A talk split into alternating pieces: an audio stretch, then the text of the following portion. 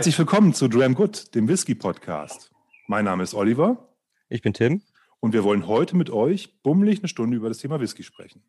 Das machen wir aber nicht alleine heute. Wir haben nämlich einen Gast. Unser Gast hat als, tatsächlich als Kinderarzt praktiziert. Also richtig Medizin studiert, im Krankenhaus gearbeitet, hat nebenher während der ganzen Zeit Musik gemacht und hat sich da musst du mich bestimmt nachher gleich korrigieren, vor ein oder vor zwei Jahren dazu entschieden, seinen Fokus von dem, von dem Kinderarzt weg hin rein auf die Musikerkarriere zu legen. Er ist Produzent und er ist Rapper. Und das sehr erfolgreich. Als Produzent hat er eine goldene und eine Platin-Auszeichnung schon bekommen. Und als Rapper diverse Alben, die wir, der Tim und ich, total gerne hören. Und äh, die hier bei uns seitdem der Kollege zugesagt hat, hier eigentlich in Heavy-Rotation noch laufen. Tim, wen haben wir heute zu Besuch? Herzlich willkommen, Dexy. Hallo, grüße euch. Hallo, Dexy. Dexter. Ihr könnt gerne Dexy sagen, das ist vollkommen cool. Ja, wir müssen einmal Dexter sagen, weil die Leute, wenn sie Dexy suchen, das vielleicht ja nicht sofort finden. Deswegen, ja. also, falls da, kommt, da kommen sie zu Dexy Midnight Runners, das ist dann nochmal was anderes. also nicht die Serie Dexter gucken, die hat ja, hat ja wahrscheinlich, ist ja wahrscheinlich auch immer so ein Gag, dass man darauf kommt als erstes. Ja, ja. Nicht mehr so oft, äh, weil es, glaube ich, nicht mehr so populär ist ja. gerade, aber ähm, es gab eine Zeit lang, da wurde ich sehr oft drauf angesprochen, ja. Okay, ich lebe Film- und Serienmäßig irgendwie in der Vergangenheit, weil ich relativ wenig von sowas konsumiere. Deswegen, aber ich weiß, dass es das gibt und habe natürlich ja. auch in der Vergangenheit bin ich da auch gelandet bei der Suche. Ich, ich habe es auch noch nie gesehen. Also ich habe wirklich, äh, habe das noch nie gesehen. Ich weiß zwar, um was es grob geht, irgend so ein Serienmörder. Äh, aber ich habe, ich weiß nicht warum, aber ich, ich habe, also ich habe kein Fernsehen. Das kam ja, glaube ich, mal Zeit lang im Fernsehen. Da hätte man es, glaube ich, sehen können. Und bei den Streaming-Anbietern, die ich jetzt habe, da gibt es glaube ich, nicht. Aber ich habe auch noch nicht aktiv gesucht irgendwie. Fällt mir immer nie ein, dann das mal anzugucken. aber ist auch egal. Mich gibt, meinen Namen gibt schon, oder was heißt mein Namen, aber äh, ich heiße seit 1999 schon Dexter eigentlich, ja. Und da gab es die Serie noch nicht. Würde ich ja. jetzt mal behaupten. Also, ja, nee. Ich, ich kann dem nicht widersprechen. Ich weiß es auch nicht genau. Nee, ich glaube nicht. Ich glaube nicht. Das war erst ein paar Jahre später kam das. Ja. Mhm. Okay, super. Also erstmal schön, dass du da bist. Ja, gerne. Vielleicht für unsere, für unsere Zuhörer nochmal. Ähm, du machst, du machst, du machst Rapmusik, du machst Hip-Hop-Musik. Beschreib mal für einen Menschen, der nicht unbedingt mit dem Hip-Hop-Kosmos so 100% vertraut ist, weil das werden viele unserer Hörer sein. Ich würde mal sagen, wir haben irgend so eine Klientel zwischen Ende 20 und Ende 50 irgendwie, die dem Whisky mhm. zuge, äh, zu, ja. zu, sagen. Und das äh, ist nicht unbedingt immer eine Hip-Hop-Klientel. Ja. Da werden wir nachher auch noch drüber sprechen. Aber äh, vielleicht erklärst du mal so, was du für eine Art von Hip-Hop-Musik machst. Okay, das ist ja gar nicht so einfach zu beantworten, die Frage. Ähm, aber also wenn ich mich jetzt mal so auf ein, ein Wort vielleicht festlegen müsste, würde ich sagen, ich mache eher organischen Hip-Hop-Sound, würde ich jetzt das einfach bezeichnen. Also ich bin hauptsächlich äh, Musikproduzent. Also ich habe zwar schon auch immer gerappt und aufgelegt als DJ und so weiter, aber das Produzentending ist so das, das Ding, worauf ich mich am meisten fokussiert habe oder wo ich mein, mein, ja, meine Skills am meisten ja, dran gefeilt habe, sage ich mal. Und ich komme halt aus einem sehr musikalischen Haushalt, wo viel, also mein Vater äh, hört viel Jazz und Blues und Rock und so und hat eine riesige, riesige Plattensammlung, aus der ich dann halt auch, äh, aus dessen Fundus äh, ich halt auch viel ähm, rausgezogen habe. Also nicht nur als Kind natürlich viel gehört, aber auch dann später als Produzent viel gesampelt, also mir irgendwelche Stücke davon genommen und das in meine Beats eingebaut. Und so von daher bin ich so mein, mein Werdegang sowieso schon sehr 60er, 70er, 80er. Ähm, es hat sich einfach in mein Hirn so reingebrannt. Vor allem halt organische Sachen wie äh, Funk, Soul, Jazz, Rock, sage ich mal. So diese Sachen. So, das ist einfach irgendwie in meine DNA übergegangen. Und deswegen ist es auch immer in der Art Beats, die ich mache, ist das irgendwie halt mit drin. Und ähm, auch wenn ich jetzt, sage ich mal, vom Sound her äh, schon auch immer zeitgemäßen Hip-Hop-Sound mache, ist trotzdem, also auch wenn es mal irgendwie mehr so Richtung Trap-Musik oder so geht, dann ist trotzdem da irgendwie, für mich zumindest, ist da immer irgendwie eine gewisse Form von Jazz oder von, äh, ja, von Wärme einfach da irgendwie mit drin. Also die ganzen Harmonien, das sind eigentlich größtenteils Jazz-Harmonien, auch wenn man sie nicht als solche sofort erkennt. Aber das würde ich jetzt halt mal sagen, das ist so der, der Mand, der, der, der, der Schirm, der sich so über alles spannt, ist eben ähm, ja, eigentlich, man kann es fast schon sagen, Jazz. Ja, also irgendwie ist, ist Jazz so das Ding, auch wenn man das halt vielleicht nicht auf den ersten, auf den ersten Ton hören kann oder wenn man sich nicht tiefer damit befasst. Aber das ist so der, der, der Hip-Hop-Sound, für den ich, glaube ich, stehe. Vielleicht kann man es so sagen. Und wenn ich selber drüber rappe, dann ist es eher, also wenn man jetzt noch überlegt, was, also ich bin natürlich keine, kein, ich mache kein Gangster-Rap, weil ich kein Gangster bin. ich bin Gangster of Love vielleicht, so vielleicht ein bisschen. Aber nein, aber ähm, äh, ich, cool. ich, ich würde sagen, äh, ich rap halt auch das, was mir im Alltag halt äh, passiert oder, oder vielmehr, was mir nicht passiert. Ähm, und über, über nichts Spezielles, nichts, nichts, wie soll ich sagen, nichts äh, äh, Tränentreibendes oder Tiefschürfendes oft, äh, so dass ich, dass es halt so eine gewisse Leichtigkeit wahrscheinlich versprüht. Und das ist, glaube ich, auch das, was bei den Leuten dann auch letztendlich ankommt, wenn man so ein bisschen hört, dass ich mich nicht so mega Bier ernst nehme, aber, aber halt auch kein so LOL-Rap mache, also auch nicht mhm. so ins Lächerliche das Ganze, weil das ist auch was, was ich nicht, also ich möchte schon, dass meine Musik irgendwie ernst genommen wird, aber äh, genau, was so textlich anbelangt, ist da eher easy going angesagt, sage ich mal. Ja, also mehr, glaub, mehr, so, mehr so als, als also ich verstehe meine Stimme oder mein Rap oft mehr nur als, als zusätzliche Spur oder als zusätzliches Instrument, was zu dem Beat noch dazu kommt, sozusagen. Also, dass man sich das auch anhören kann, ohne dass man jetzt auf die Texte so krass hören muss oder so, sondern dass es einfach so, so eins ist. So, das ist so mein Ziel zumindest, mit dem ich da dran gehe. Ja. Und so, jetzt habe ich es doch mit länger beschrieben, aber so ungefähr kann man das vielleicht beschreiben. Tim, wolltest du was sagen? Ja, ich wollte gerade sagen, auch ähm, ja, zu, dein, zu deinen Texten, ich glaube, es ist genau das, dass du halt einfach ähm, über das, was irgendwie dir Tag für Tag irgendwie passiert, auch irgendwie Familie mit drin ist. Ähm, und ähm, ich glaube, das finden halt die Leute auch geil. Irgendwie. Also ich finde es zumindest mega. Es hat trotzdem entspannt, es hat, hat, trotzdem irgendwie eine gewisse Coolness, die mitschwingt ähm, und nicht so eine ganz krasse Ernsthaftigkeit, aber wie du gesagt hast, auch nicht so ähm, ins Lächerliche ziehen oder irgendwas. Das ist, glaube ich, das ja. Geile an der Sache. Also ja, ich habe mich lange auch gefragt, wie ich, wie, ich, wie ich, also als ich dann irgendwann wieder mehr angefangen habe zu rappen, äh, also keine Ahnung, wann war das so 2013, 14 oder so, wo ich wieder mehr gerappt habe, habe ich mir dann am Anfang gar nicht überlegt, was will ich eigentlich rappen? So, es war mir eigentlich auch egal. Es war mir auch dann egal, was die anderen gesagt haben. Ich, ich habe es einfach gemacht, weil ich Lust hatte. Und irgendwie mhm. hat sich dann dieser Stil, das hat sich dann so formiert, dann auch mit dem, äh, Haare Nice Socken Fly Album, da wusste ich dann schon irgendwie, ja gut, das ist irgendwie, daran kann ich anknüpfen, das ist jetzt einfach so mein Rap-Sound und ähm, das passt für mich, ja. Ich habe einen Kumpel vor ein paar Wochen mal ein Album so empfohlen, so weitergeschickt. Und Welches ist das aktuelle? Das aktuelle ist Young Boomer. Das Young Boomer habe ich mhm. dem geschickt und habe so ja. runtergeschrieben, hier, lieber Christian, also so heißt der Kumpel, für dich entspannter, cooler Daddy-Rap. Und ich meine das nicht, nicht negativ, ne? ja, ja. Das ist es irgendwie für mich, weil äh, du, du, du, dein Live mit deinen Kindern, äh, du als Genussmensch, du als derjenige, der auch irgendwie dabei aber trotzdem noch Musik macht, fokussiert ist, seine Lebensschwerpunkte besetzt und so, das geht uns ja auch allen so. Ja. Wenn du dann äh, die, die Holiday-Hymne äh, auf dem neuen Album ist für mich total die Holiday-Hymne. Ne? Wenn du die dann da, da, da sportest, ne? da weiß ich genau, da wird jeder von den Daddys, die irgendwie kurz vorm Urlaub sind, die pumpen das laut im Auto. Ne? Wenn die freuen sich auf zu Hause oder so. Weißt du, das ist, also der Vibe ist auch einfach, wie du sagtest, entspannt. Der ist cool, der ist trotzdem cool irgendwie. Ja. Sehr angenehm und da kann ich auch mit meiner Frau auf ein Konzert gehen. Das ist auch was Schönes. Ne?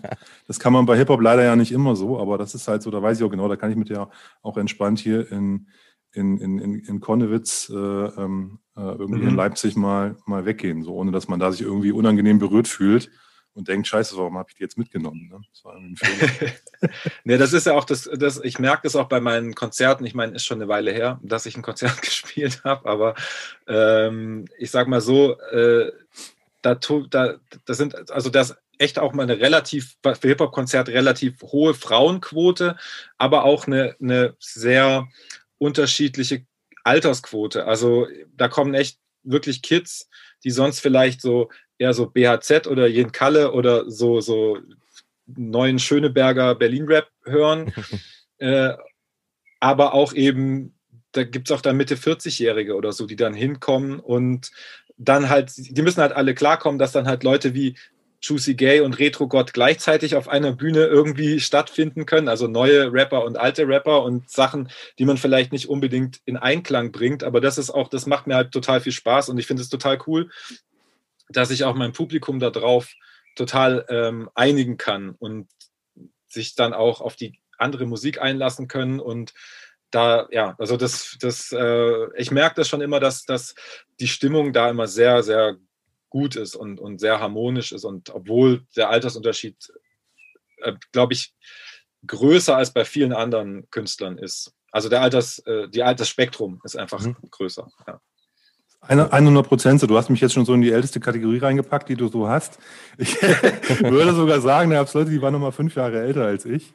Okay. Mitte 40. Aber du nee, hast du völlig recht, ist mir auch aufgefallen. Also ich war ähm, äh, beim, also ist jetzt nicht ein Konzert von dir gewesen, aber beim, beim auf der Fettoni-Tour ja. äh, war ich in, in, und ist ja irgendwie auch deine Musik. Ja, klar. Und, und, ich würde ähm, sagen, 90 Prozent von Fertonis Musik ist auch meine Musik. Genau, genau. Deswegen, und war auch, war auch super, war ich mit meiner Frau da und tatsächlich, ne, da waren, äh, da waren Kiddies. Also würde ich ja, sagen, Kiddies. Ne, die, die, durften gerade rein. Ne, die ja, durften ja. wirklich gerade rein. Äh, und auf der anderen Seite hast du da halt so eine äh, alten Säcke wie mich da noch äh, am Tresen stehen gehabt. Ne? Von daher. Ja, ja und, keiner, und keiner sagt was dagegen. Also das finde ich halt cool. Keiner sagt so, ey, das, was sind das für Junge? Und, sondern das ist halt das Coole so, finde ich. Ja. Genau.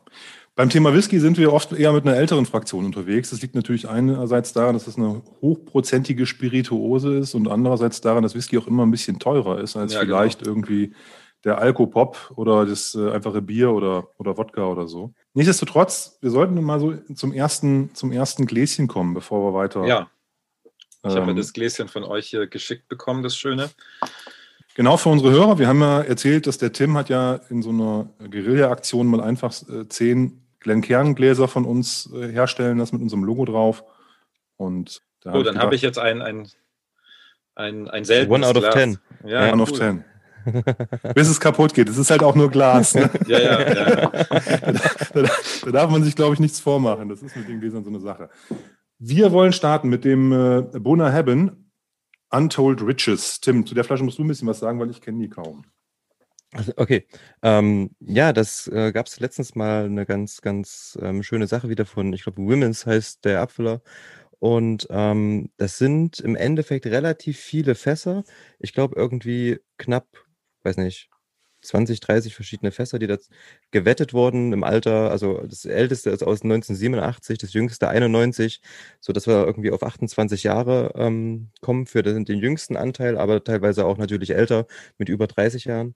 Ähm, und da wurden ähm, 6500 Flaschen abgefüllt aus im Endeffekt, ach hier steht sogar 28 Hogsheads und drei Sherry Butts. Ähm, ist auf jeden Fall ganz lecker, wurde irgendwie zumindest in der Whisky-Szene relativ gehypt.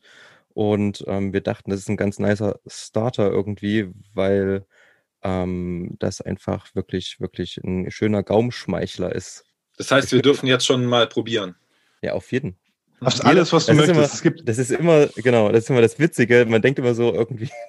da muss, da muss ein Go geben man, oder trink. Man muss sich dann irgendwie ewig lang hinsetzen. Nö, einfach ähm, was ich immer mache, ist irgendwie einfach mal reinschnüffeln und dann einfach mal probieren. Und ähm, vor allen Dingen, ich mache es meistens so irgendwie nicht auf den ersten, sondern eher auf den zweiten Schluck hören. Der erste ist meistens so ein bisschen überfordernd, weil mhm. das ja doch irgendwie knapp 50 Volumenprozent sind, ähm, die man da im, im, im Glas hat, beziehungsweise auf der Zunge. Und da muss natürlich der Gaumen erstmal dran gewöhnen. Im realen Leben, ganz kurz, Dexi, bevor du was sagst, im realen Leben hätten wir das eine halbe, dreiviertel Stunde vorher eingegossen.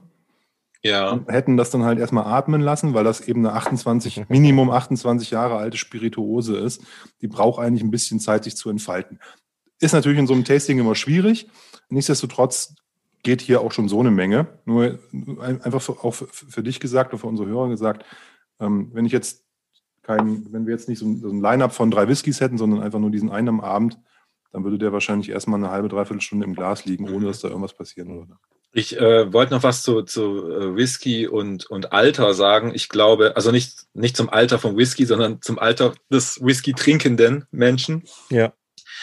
Ähm, da hat neulich, habe ich irgendeinen Tweet gelesen, der hat so ein bisschen auf den Punkt gebracht. Da hat irgendwie einer getweetet, natürlich eher ein jüngerer, so versteht gar nicht, wie man Whisky trinken kann. Ähm, das ist doch total ekelhaft und äh, brennt dir ja alles weg und bla und so, ja. Und dann hat aber ein anderer äh, Rapper auch, Blut heißt der, hat was gesagt und das liegt da, er hat gesagt, das schmeckt, wenn du älter bist, schmeckt es dir deswegen, weil dir dann schon Geschmacksnerven abgestorben sind.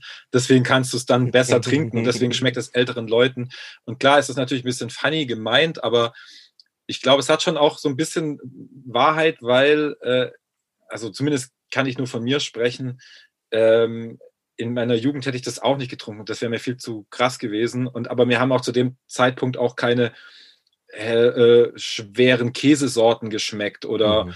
oder, oder, oder scharf habe ich zwar schon immer gern gegessen, aber bei mir wird es immer schärfer auch. Also ich habe schon das Gefühl, dass man, dass dann auch so die Sehnsucht nach intensiveren Geschmäckern, die kommt da irgendwie schon noch dazu. Und deswegen schmeckt es, glaube ich, tatsächlich älteren Leuten, die mehr Geschmackserfahrung jetzt äh, wirklich im klassischen Sinne haben, die dann halt irgendwie auf der Suche sind nach mehr irgendwie. Also wenn man halt mhm. so genussmäßig unterwegs ist. Also so ist, glaube ich, meine völlig subjektive Erklärung, warum äh, das vielleicht älteren Leuten besser schmeckt und die damit mehr anfangen können. Das ist ja auch bei Wein so. Irgendwie ja. als junger Mensch trinkt man halt die extrem lieblichen Sachen, Liebfrauenmilch oder irgend so ein Kram. Und ähm, je älter man wird, desto trockener ähm, kann es ja. eigentlich gar nicht werden. Ne? Das ist halt, ist, ist wirklich so. Ähnlich mit Kaffee. Ich habe früher als Jugendlicher kam, kam ich nicht an Kaffee ran. Haben wir irgendwann mit, keine Ahnung, ähm, 20 oder so angefangen, Kaffee zu trinken ohne Ende, weil es dann auf einmal richtig geil war. Man sagt ja auch irgendwie, man soll alle, weiß nicht, drei, vier Jahre mal alle Sachen wieder probieren, weil ja. sich dann so der Geschmack neu einstellt. Und auf jeden ja. Fall auch, hätte ich früher niemals die Kohle gehabt, mir Whisky zu kaufen. Ja, und äh, ja, du, da, du interessierst dich da auch nicht für so Sachen eigentlich. Nee, also, null. Ähm, und das ist ja auch vollkommen, vollkommen okay. Und äh, man braucht ja, jede, jedes Lebensalter braucht ja irgendwas, um weiterzumachen, so nach dem Motto. Ich meine, äh, als Jugendlicher ging es ja auch im Endeffekt nur darum, ich möchte möglichst äh, ohne Hindernisse einen Vollrausch haben, ohne dass ich jetzt so viel äh, Sachen trinken muss, die mir eigentlich gar nicht schmecken, so nach dem Motto. Und jetzt ist es, also zumindest bei mir ist es so, ich, ich kann mich echt nicht erinnern, wann ich das letzte Mal so einen richtig harten Vollrausch hatte. Ähm, mhm. Es geht eher so darum, es ist wirklich so, eher der Genuss des Trinkens an sich äh, ist viel mehr im Vordergrund als der ja. Rausch. Und vor, früher war der Rausch halt das Ziel und jetzt ist der Rausch für mich eher so unerwünschtes Nebenprodukt wenn es dann eintrifft, eintritt. Ja. also ich ja. finde, ich also ich trinke natürlich Alkohol auch wegen dem Alkohol. Ne, muss ich schon ehrlicherweise sagen, weil ich finde, dass gerade so dieses, so du trinkst so ein Bier und so bist du leicht sediert so nach dem. Nach ja, dem okay, ja. Na, dann hast du so ein, so ein, oh, dann fällt so ein bisschen was so von einem ab und so. Das ist halt auch so ein, glaube ich, das liegt auch am Alkohol und nicht am, am Geschmack ja. oder so. Ja, ja. Aber du hast völlig Fall. recht. Du hast völlig recht, dass ähm, ähm das ist im, mit 16, 17, da ist dann das Hansa-Pilz aus dem, aus dem Aldi, also meine Jugend. Ne? Das war das billigste, was man irgendwie kriegen konnte. Da hat eine Palette halt, keine Ahnung, ein paar Mark gekostet. Ja. Ist man mit seinen Jungs hat sich dann so eine Palette geholt. Mit, mit äh, keine Ahnung, ähm, Mitte 20 als Student war es dann äh, das billige Flaschenbier. Da ist man schon so ein bisschen aufgestiegen. Ja. ne? Und äh, dann irgendwann äh, mit dem, ja, mit dem, auch mit der Kohle, ne, verändert sich das dann natürlich ein Stück weit. Klar. Und dann eben diese Anpassungen. Das, ich meine, ihr, ihr habt ja beide auch Kinder, ihr kennt das ja. Das darf ja alles nicht zu intensiv sein, mit ein paar Ausnahmen. Aber in der Regel wollen Kinder ja doch eine relativ easy Access haben zu, ihren, zu, ihren, zu ihrem Essen. Es muss irgendwie viel, oft süß sein und, ja. und, und, irgendwie einfach gestrickt sein. So sind zumindest meine Kinder in, in den meisten Fällen. Wie gesagt, mit ein paar Ausnahmen. Und das wird dann halt immer weniger und immer komplexer alles, ne, was man da so zu sich nehmen kann. Und Whisky ist faktisch eine der komplexesten Spirituosen, wenn nicht die komplexeste, die es so gibt. Die ist halt mit Minimum 40 Prozent auch relativ scharf. Ne? Also das ist eine, ähm, ähm ist eine, ist eine, eine, oder relativ scharf, bestimmt schärfere, aber eine, mit einem hohen Alkoholgehalt, was ja auch nicht jedermanns Sache ist und was auch nicht jedermann gewohnt ist das ist das Minimum, das gesetzlich vorgeschrieben. Ne? Da sind Tim und ich würden da sagen, geh mir weg mit den 40 Prozent Whiskys. Mhm. Und, und das ist eben sehr dicht. Ne? Das herauszufinden, für einen, äh, was, was für eine Geschmäcker man da bekommt. Das, da braucht man halt auch einen trainierten Gaumen und eine, dann am Ende Ja, klar. Ein bisschen, ein bisschen Erfahrung damit und das macht dann halt auch Spaß. Da sich so ein bisschen auf die, auf, auf die Suche nach, den, nach, den, nach, dem, nach dem Drink zu begeben, der dann einen besonders interessiert. Also ich-. Ich, ich habe jetzt von Whisky an sich auch nicht so viel Ahnung. Ich habe zwar schon mal den einen oder anderen getrunken, aber ich bin jetzt noch nie so richtig in die Materie eingestiegen. Wir haben äh, hier in Stuttgart eine ganz gute Bar, die nennt sich Die Bar. Wenn ihr mal jemals in Stuttgart sein solltet, da, da seid ihr, glaube ich, sehr gut aufgehoben, weil es ist eigentlich die Bar, die alle möglichen Whiskys haben und auch Tastings anbieten und die auch, und der, der Inhaber, der ist, also das sind, das sind einfach akkurate Jungs, würde ich jetzt mal sagen, und die machen das mit Leidenschaft seit, ich glaube, die Bar gibt es seit pff, 30 Jahren oder noch länger. Äh, und ähm, da frage ich dann schon mal so, also ich lasse mir immer gerne empfehlen und, und wenn es mir schmeckt, schmeckt es mir, wenn nicht, dann nicht. Und so. Ich habe halt gemerkt, dass ich eher so, ich bin eher so der Artback-Typ tatsächlich. Also ich mag schon ganz gern, wenn es so richtig torfig und so richtig rauchig einfach schmeckt. So, das ist, da kann man, also von einem Artback, ich meine, da, da, da brauche ich sehr lange, um eine kleine Menge davon zu trinken, aber ähm, das macht mir einfach äh, äh, am meisten Spaß, so wenn es so richtig ins, in, in das Rauchige reingeht. Und da weiß ich halt von Leuten, die ich kenne, denen ist das schon eine Spur zu viel, auch wenn die gerne Whisky trinken. Mhm. Aber denen ist so ein, so ein, so ein, so ein was weiß ich, gibt es auch verschiedene Artback-Jahrgänge und so natürlich. Aber ähm, wenn, wenn es dann schon zu heftig wird, da sind die dann schon draußen so. Und da macht es mir eigentlich, da macht mir es am meisten Spaß irgendwie. Aber ich kann natürlich jetzt nicht viel davon trinken, aber für den Gaumen ist das, das für mich das, das Beste so irgendwie. So Mhm. eine Art von Whisky. Du hast ja auf deinem letzten Album da auch Bezug drauf genommen. Das ist ja auch einer der Gründe, warum wir gedacht haben, dass es mit Ach, dir ganz hab, Sinn macht. Ja, ja, ich habe das Nee. mal in irgendeiner, ja, ja, ja, ja. Du hast eine Line, die heißt, ich äh, äh, sippe am Artback und dann Ja, genau. Adlib, das ist ein Whisky. ja, ja, weil die meisten wahrscheinlich nicht wussten, wissen, was es ist. Äh, Denke ich mir, weiß ich nicht. Ihr wusst es natürlich, aber ich glaube, die meisten wissen es, glaube ich, gar nicht. Ja. Ich glaube, ja, das ist schon, hat schon einen relativ hohen Nerd-Faktor. Ob, obwohl Artback gibt es inzwischen auch in jedem ähm, gut sortierten Supermarkt, aber ähm, Ja, ich habe gesehen, bei Rewe neulich gab es so, gab's kleine, Mhm. äh, wirklich so kleine, äh, wie, im kleinen Feigling-Format irgendwie Ja. ein Artback. Und das dachte ich so, okay, hm, alles klar. Schein, scheinen vieles richtig gemacht zu haben, vielleicht auch. Kann man es auch so sehen. Ja, du, die gehören einem großen Spirituosenkonzern Ja. oder einem Luxusgüterkonzern. Äh, Sag noch, ich krieg's nicht mal ganz. Louis Vuitton, Moet, Hennessy, richtig, Tim? Ja. Louis Vuitton, Ach, Moet. Hennessy. Da gehören die zu, Ja. also in dieses Konglomerat. Ah, okay, wusste ich gar nicht. Und die Distillerie oder dieses, das Management versucht auch den Laden so in diese Richtung zu schieben, immer mehr als Luxusgut. Mit auch ein paar, ich sage jetzt mal Whiskys, die auch in den Supermärkten landen, aber immer auch mit Spezialabfüllungen, die dann halt Ja, entsprechend, entsprechend teuer sind, genau. Der, der Bunner Heaven, den wir hier im Glas haben, der ist auch von Isla, also aus der gleichen Region. Mhm. Ne? Also die, Schottland ist so in Whisky-Regionen eingeteilt und Isla ist halt diese eine Insel, von der in der Regel rauchige Whiskys kommen. Es gibt aber mit Bruchladi und eben hier Bunner Heaven zwei Destillerien auf der Insel, von denen, Tim, korrigiere mich, acht, sieben, ich Hm. weiß gar nicht, wie viel wir haben, sieben oder acht Destillerien, die halt eben nicht rauchig, äh, nicht rauchigen Whisky herstellen. Und das ist eben halt auch hier Bunner Heaven.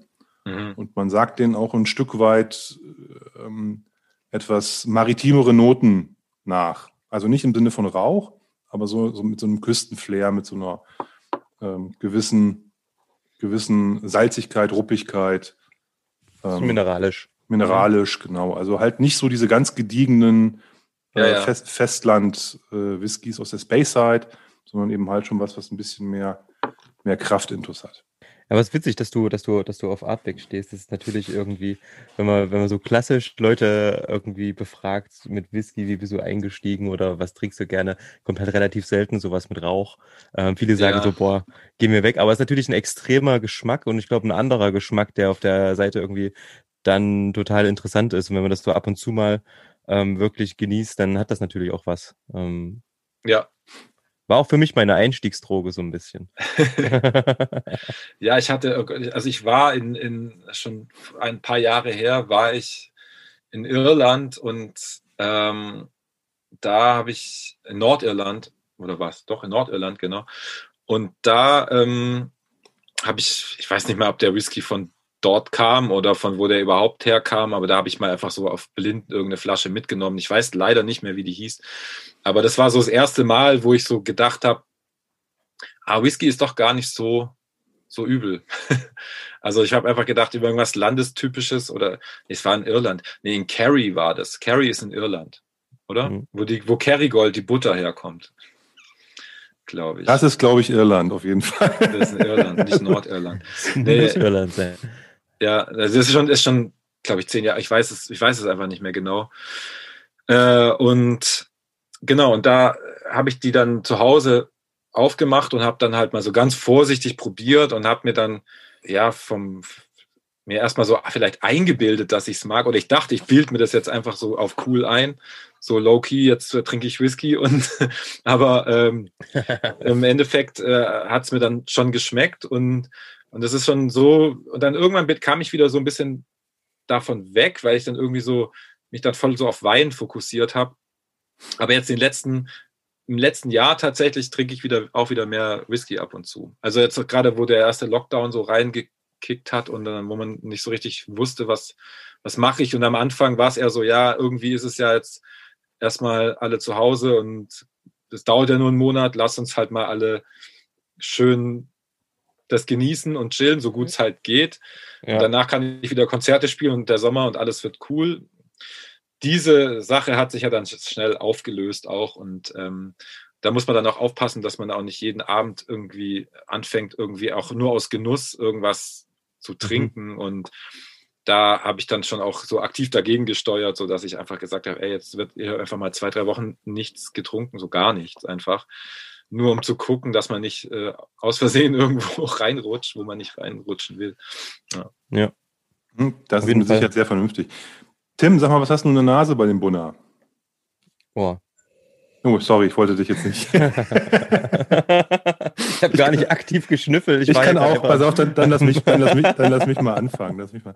Also, man, ich finde, man merkt, dass der aus zwei verschiedenen Fassarten kommt. Der Tim hat es ja vorhin gesagt, Hocks, äh, Hogsheads. Das sind amerikanische, also das ist amerikanische Weißeiche. Das ist ein Holz, was eher so für, für Vanillenoten steht, für, für Süße, für Honig und eben zarteren, weniger Tannine hat. Und ähm, Sherry Butts, das sind in der Regel europäische. Kirsch, Kirschersche. Ah nee, Sherry, nicht Cherry Butts. Genau. Entschuldigung für den unqualifizierten Kommentar. Nee, alles gut. Kirschersche schon, klingt ja schon ganz gut. Sollte man mal auf so eine Flasche schreiben. Gemeint ist aber eben der, der spanische Sherry, äh, der in europäischer Eiche, in der Regel französische oder spanische Eiche, äh, lagerte und dann kommt dann der Whisky rein zum Reifen, wenn der dann rausgeholt wird. Und diese beiden Fassarten haben wir, und das finde ich, merkt man hier drin auch. Wir haben diese, aus diesem also ex-amerikanischen Whisky, äh, amerikanische Eichefässer, haben wir halt diese Honig, Vanille, äh, eine Süße. Und aus, ich finde, aus den europäischen Fässern schmeckt man so ein bisschen so dieses, äh, diese, diese, diese etwas intensiveren Holzaromen, eine, eine leichte Dunkelfruchtigkeit und auch diese gewisse Pritzlichkeit und so ein bisschen Schärfe, finde ich. Ich habe Rhabarber. Rhabarber. Der hat so eine leichte vanillige Säure irgendwie. Ich habe gestern noch ein Rhabarber-Aperitif getrunken. Aber den kriege ich jetzt da nicht mit zusammen. irgendwie so ein bisschen hat er, ja. Aber ja. Ähm, ich glaube, das ist ein Ding, mit dem muss man sich auch lange irgendwie hinsetzen. Ja. Ähm, und der, der braucht auf jeden Fall Zeit. Aber lecker ist er auf jeden Fall. Ich mag, dass er ordentlich Eiche hat. Ist ganz nice.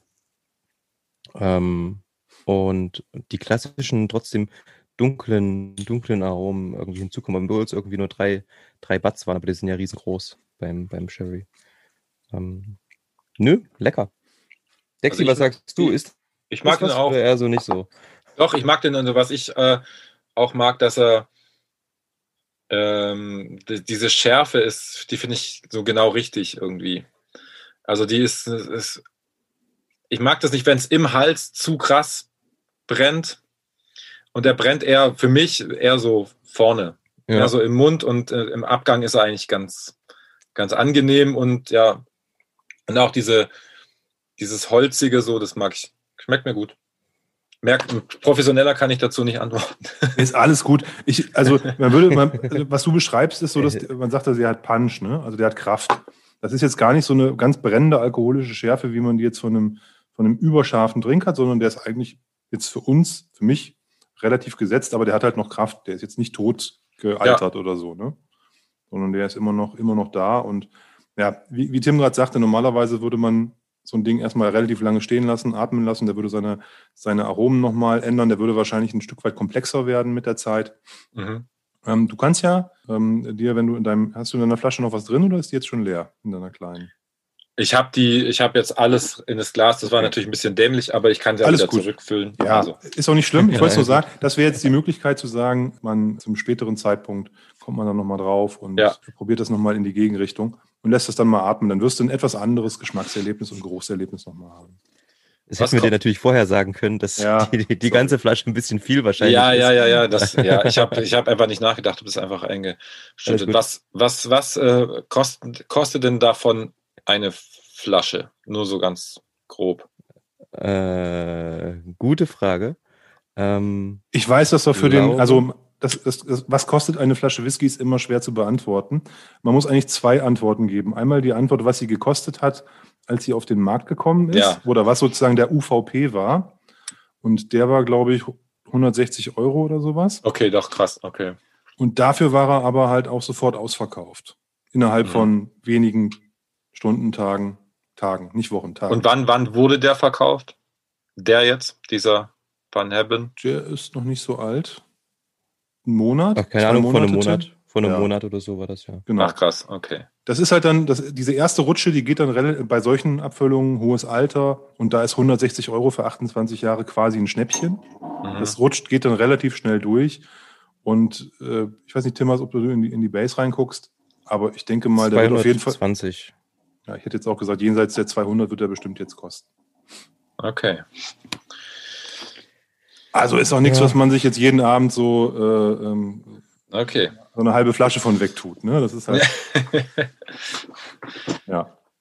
Sollte man vielleicht eh nicht jeden Abend eine halbe Flasche Whisky. Nein, du weißt, wie, du weißt, wie ich das meine. Ne? Also ja, das ist halt, ist halt kein, kein Trinker-Whisky in dem Sinne, sondern das ist halt ähm, etwas, was man halt auch in, in, kleineren Mengen ab und zu mal äh, ja. kostet. Also so eine Flasche, wenn ich die jetzt hier offen stehen habe, dann wird die auch, auch äh, ein, zwei Jahre alt. Ne? Also bevor ich die dann leer habe. Das ist halt so was, was man äh, an passenden Abenden mal aufmacht oder wenn man, jetzt momentan ja nicht, aber wenn man mal einen Besuch hat, der das auch wertschätzt, ja, ja. gießt man sich mal jedem so ein Gläschen ein. Äh, auch leider lange her, aber. aber so geht's, das ist lustig, weil wenn, wenn jemand kommt und man weiß, okay, der, der oder die, die machen sich nicht so was aus, aus Wein oder auch nicht so aus gutem Essen oder so, dann, dann versuche ich auch, das den Leuten gar nicht so aufzuzwängen und denke so, ey, ich mag auch gerne einfach nur Fischstäbchen und das und trinke dazu ein Bier, so wenn, dann ist es cool, weil dann, dann komme ich auch nicht so mit so Weinzeug an, so, weil ähm, ich glaube, manche Leute, die, die, die wollen das dann auch gar nicht haben oder, oder das, oder das wäre wie Perlen vor die Säule dann, wenn du da eine krasse Flasche Wein aufmachst und die juckt es gar nicht so. Das muss, sowas muss man immer mit Leuten machen, die das halt wertschätzen oder halt auch Lust drauf haben oder interessiert sind halt. Ja, also allgemein Genussmenschen, glaube ich, sind da insgesamt irgendwie interessiert und da hat man ja relativ schnell ein Feeling für. Ja, ja. Ähm, ich weiß nicht, ich, mal, ich war mit meinem Vater, meinem Bruder irgendwann mal unterwegs und wollte den dann auch so unbedingt mal hier, wir müssen mal mit mir Whisky trinken, müssen wir mit probieren. Und ähm, gebe ich meinem Vater irgendwie einen, einen, wirklich guten Whisky aus und der setzt sich hin und sagt so, riecht für mich nach Terpentin. Ist ja auch, ja. ist ja auch richtig so, ist ja auch in Ordnung. Aber ähm, der roch vielleicht ja auch nach Terpentin, Tim. Vielleicht hat dein Vater eine gute Nase. ja, ja. Touché. Aber Dexi, ähm, du bist ja eher, ähm, man merkt es ja in einigen, einigen Tracks auch immer wieder, so ein wiederkehrendes Thema ist auf jeden Fall der Wein. Du hast es ja gerade schon ähm, erwähnt. Wie kamst du im Endeffekt dazu? Du hast ja auch irgendwie, ähm, ich glaube, letztens war das irgendwann, ein Online-Weintasting gemacht ähm, ja. oder mitgemacht beim Weingut Heidle. Ja, genau. Ähm, das hatte ich irgendwie nur gesehen. Ähm, über die Zeit einfach rausgefunden, Wein findest du geil oder, oder? Ja, ich glaube, es hat es hat tatsächlich auch mit dem Moritz Heidle vom Weingut Heidle sehr viel zu tun, weil ähm, also ja, ich meine, vor ein paar Jahren habe ich halt irgendwann einfach gemerkt, ich mag einfach diese es hat angefangen mit diesen typischen schweren Rotweinen, die man irgendwann halt einfach lecker findet zum Essen und so. und äh, auch so über den Schwiegervater, der, der sich mit Wein gut auskennt und dann halt auch dann mal tagsüber an so gewöhnlichen Osterfesten, sage ich mal, nicht so in Lockdown-Osterfesten, aber dann halt auch schon tagsüber mit so, ein, so einer Flasche Wein äh, ankam und dann auch leckeren Weißwein und so wurde ich dann so ein bisschen dran, rangeführt halt über die Jahre, dass Wein halt was Gutes ist, was Leckeres ist. Und ähm, dann hat sich das halt irgendwie so, ähm, habe ich mich einfach mehr dafür interessiert, ohne dass ich jetzt zu krass in die, in die Materie, wie wird er genau hergestellt, äh, also eher so geschmacksorientiert mich, äh, also ohne, wie soll ich sagen, ohne mich in das dahinter zu krass reinzufuchsen, sondern eher zu wissen, okay, von dem Weingut kommt das. Ich mag gerne, wenn der Riesling mineralisch, vanillig schmeckt und so, das ist so mein Weißweintyp und der Rotwein so und so habe ich mir halt so nach und nach gemerkt, so was, was mag ich. Und dann war ich sehr viel, so ausländische Weine waren dann für mich immer total äh, wichtig. Und dann kam irgendwann der Moritz Heidle auf mich zu und meinte, er, er hat, der war Freestyle-Rapper früher oder ist er vielleicht immer noch und ich bin einmal durch Stuttgart gelaufen, nach Hause gelaufen nachts und bin an so einer Location vorbeigelaufen, wo gerade so ein Freestyle-Battle war. Das war nie so mein Ding, aber ich bin da halt, war mal nach Hause, ich bin da vorbei und dann stand dieser Moritz Heitel plötzlich, ich kannte den da nicht, mit seiner Flasche Weißwein in der Hand, wo so in, in so getagter Graffiti-Schrift so Ritzling drauf stand. Das war ja. so seine erste, sein erster eigener Weißwein, nachdem er das Weingut von seinem Vater übernommen hat. Und er hat da irgendwie äh, äh, mir die Flasche Wein so hingeschaut, ja, cool, dass du hier vorbeikommst, hier, ich zeig, gib dir mal meinen Wein und so. Und ich so, war erstmal so ein bisschen, okay, der ist ja, der ist ein bisschen fertig, aber ja, ich nehme die Flasche, alles cool. Und dachte am Anfang, oh, das war jetzt ein bisschen schräg. Hab dann zu Hause äh, ähm, ein paar Tage später die Flasche mal aufgemacht und dachte, oh, das ist aber ein leckerer Weißwein. Und irgendwie, der halt ein paar Kilometer außerhalb von Stuttgart äh, ist das Weingut dann äh, kam ich mit dem halt, ich weiß gar nicht mehr wie, aber ich kam mit dem wieder in Kontakt. Und so hat sich das daraus halt irgendwann so eine, so peu à peu so eine Freundschaft entwickelt, weil er dann auch ähm, viel auch so teilweise versucht hat, seine Weine in, in Stuttgarter Clubs auch unterzubringen und so weiter. Und äh, wir dann selber Veranstaltungen gemacht haben und gesagt haben, hey, da bräuchte man noch einen Wein. Ey, ich habe diesen Typ kennengelernt vom Weingut Heitel, lass den doch mal fragen, ob der Lust hat, seinen Wein dort äh, hinzustellen. Und das ist jetzt alles schon einige Jährchen her und es hat sich halt immer so weiter äh, verfestigt und durch ihn habe ich sehr viel auch über Wein einfach gelernt und auch war dann oft auch im Weingut und er äh, hat mir dann gezeigt, wie wird es da gemacht und die Trauben, warum sind die Trauben ganz besonders, weil die werden alle von Hand nur in kleinen äh, äh, Kisten geerntet und nicht in so riesen in diesen riesen äh, äh, Bottichen, sondern und die werden dann nicht gepumpt, sondern die werden dann von Hand ins erste Stockwerk getragen und dann dort weiter verarbeitet und so. Also diese feinen Unterschiede auch und äh, das Weingebiet ist sehr groß und einfach so ein bisschen die Materie hat mich dann schon echt interessiert und dann vor allem halt von jemandem näher gebracht, der eher so einfach mein Alter ist mhm. und der, der also auf den ersten Blick halt überhaupt nicht so aussieht wenn jemand überhaupt so aussieht, als würde er Wein machen. Aber da hätte ich es halt überhaupt nicht erwartet. Äh, und, und genau. Und mittlerweile ist es so, dass wir dann zu meinem Album auch so eine Special Edition äh, äh gemacht haben von Wein für so 100 Stück. Haben wir so kleine Flaschen gemacht. Jetzt habe ich ganz aktuell habe ich mein eigenes Weißburgunder Fass dort im Weingut, weil die das können, die können das nicht so äh, in den Verkauf geben, weil sie nur ein Fass haben. Und es lohnt sich nicht dafür extra ähm, irgendwie die, das aufzubereiten, dass sie es verkaufen. Dann haben sie gesagt, ich kann meine eigenen Etiketten machen, das ist mein Weißburgunder. Und nächstes Jahr darf ich den auch, wenn ich will, miternten und dann ist es noch mehr mein Wein und so. und also über ihn bin ich sehr viel in die Materie eingestiegen und auch so vor allem auch wertzuschätzen, dass auch deutsche Weine ähm, sehr, sehr gut sind. Und das war am Anfang immer dieses, ich komme aus Baden-Württemberg, da gibt es halt äh, deshalb bekannt für seinen Trollinger Wein, das ist halt so ein süßer Rotwein, einfach e eklig eigentlich, ja. Und äh, das ist jetzt nicht gerade der Exportschlager und so. Und, also die Leute können mit, die Wein, richtige Weinkenner können mit dem Trollinger halt auch nichts so wirklich anfangen.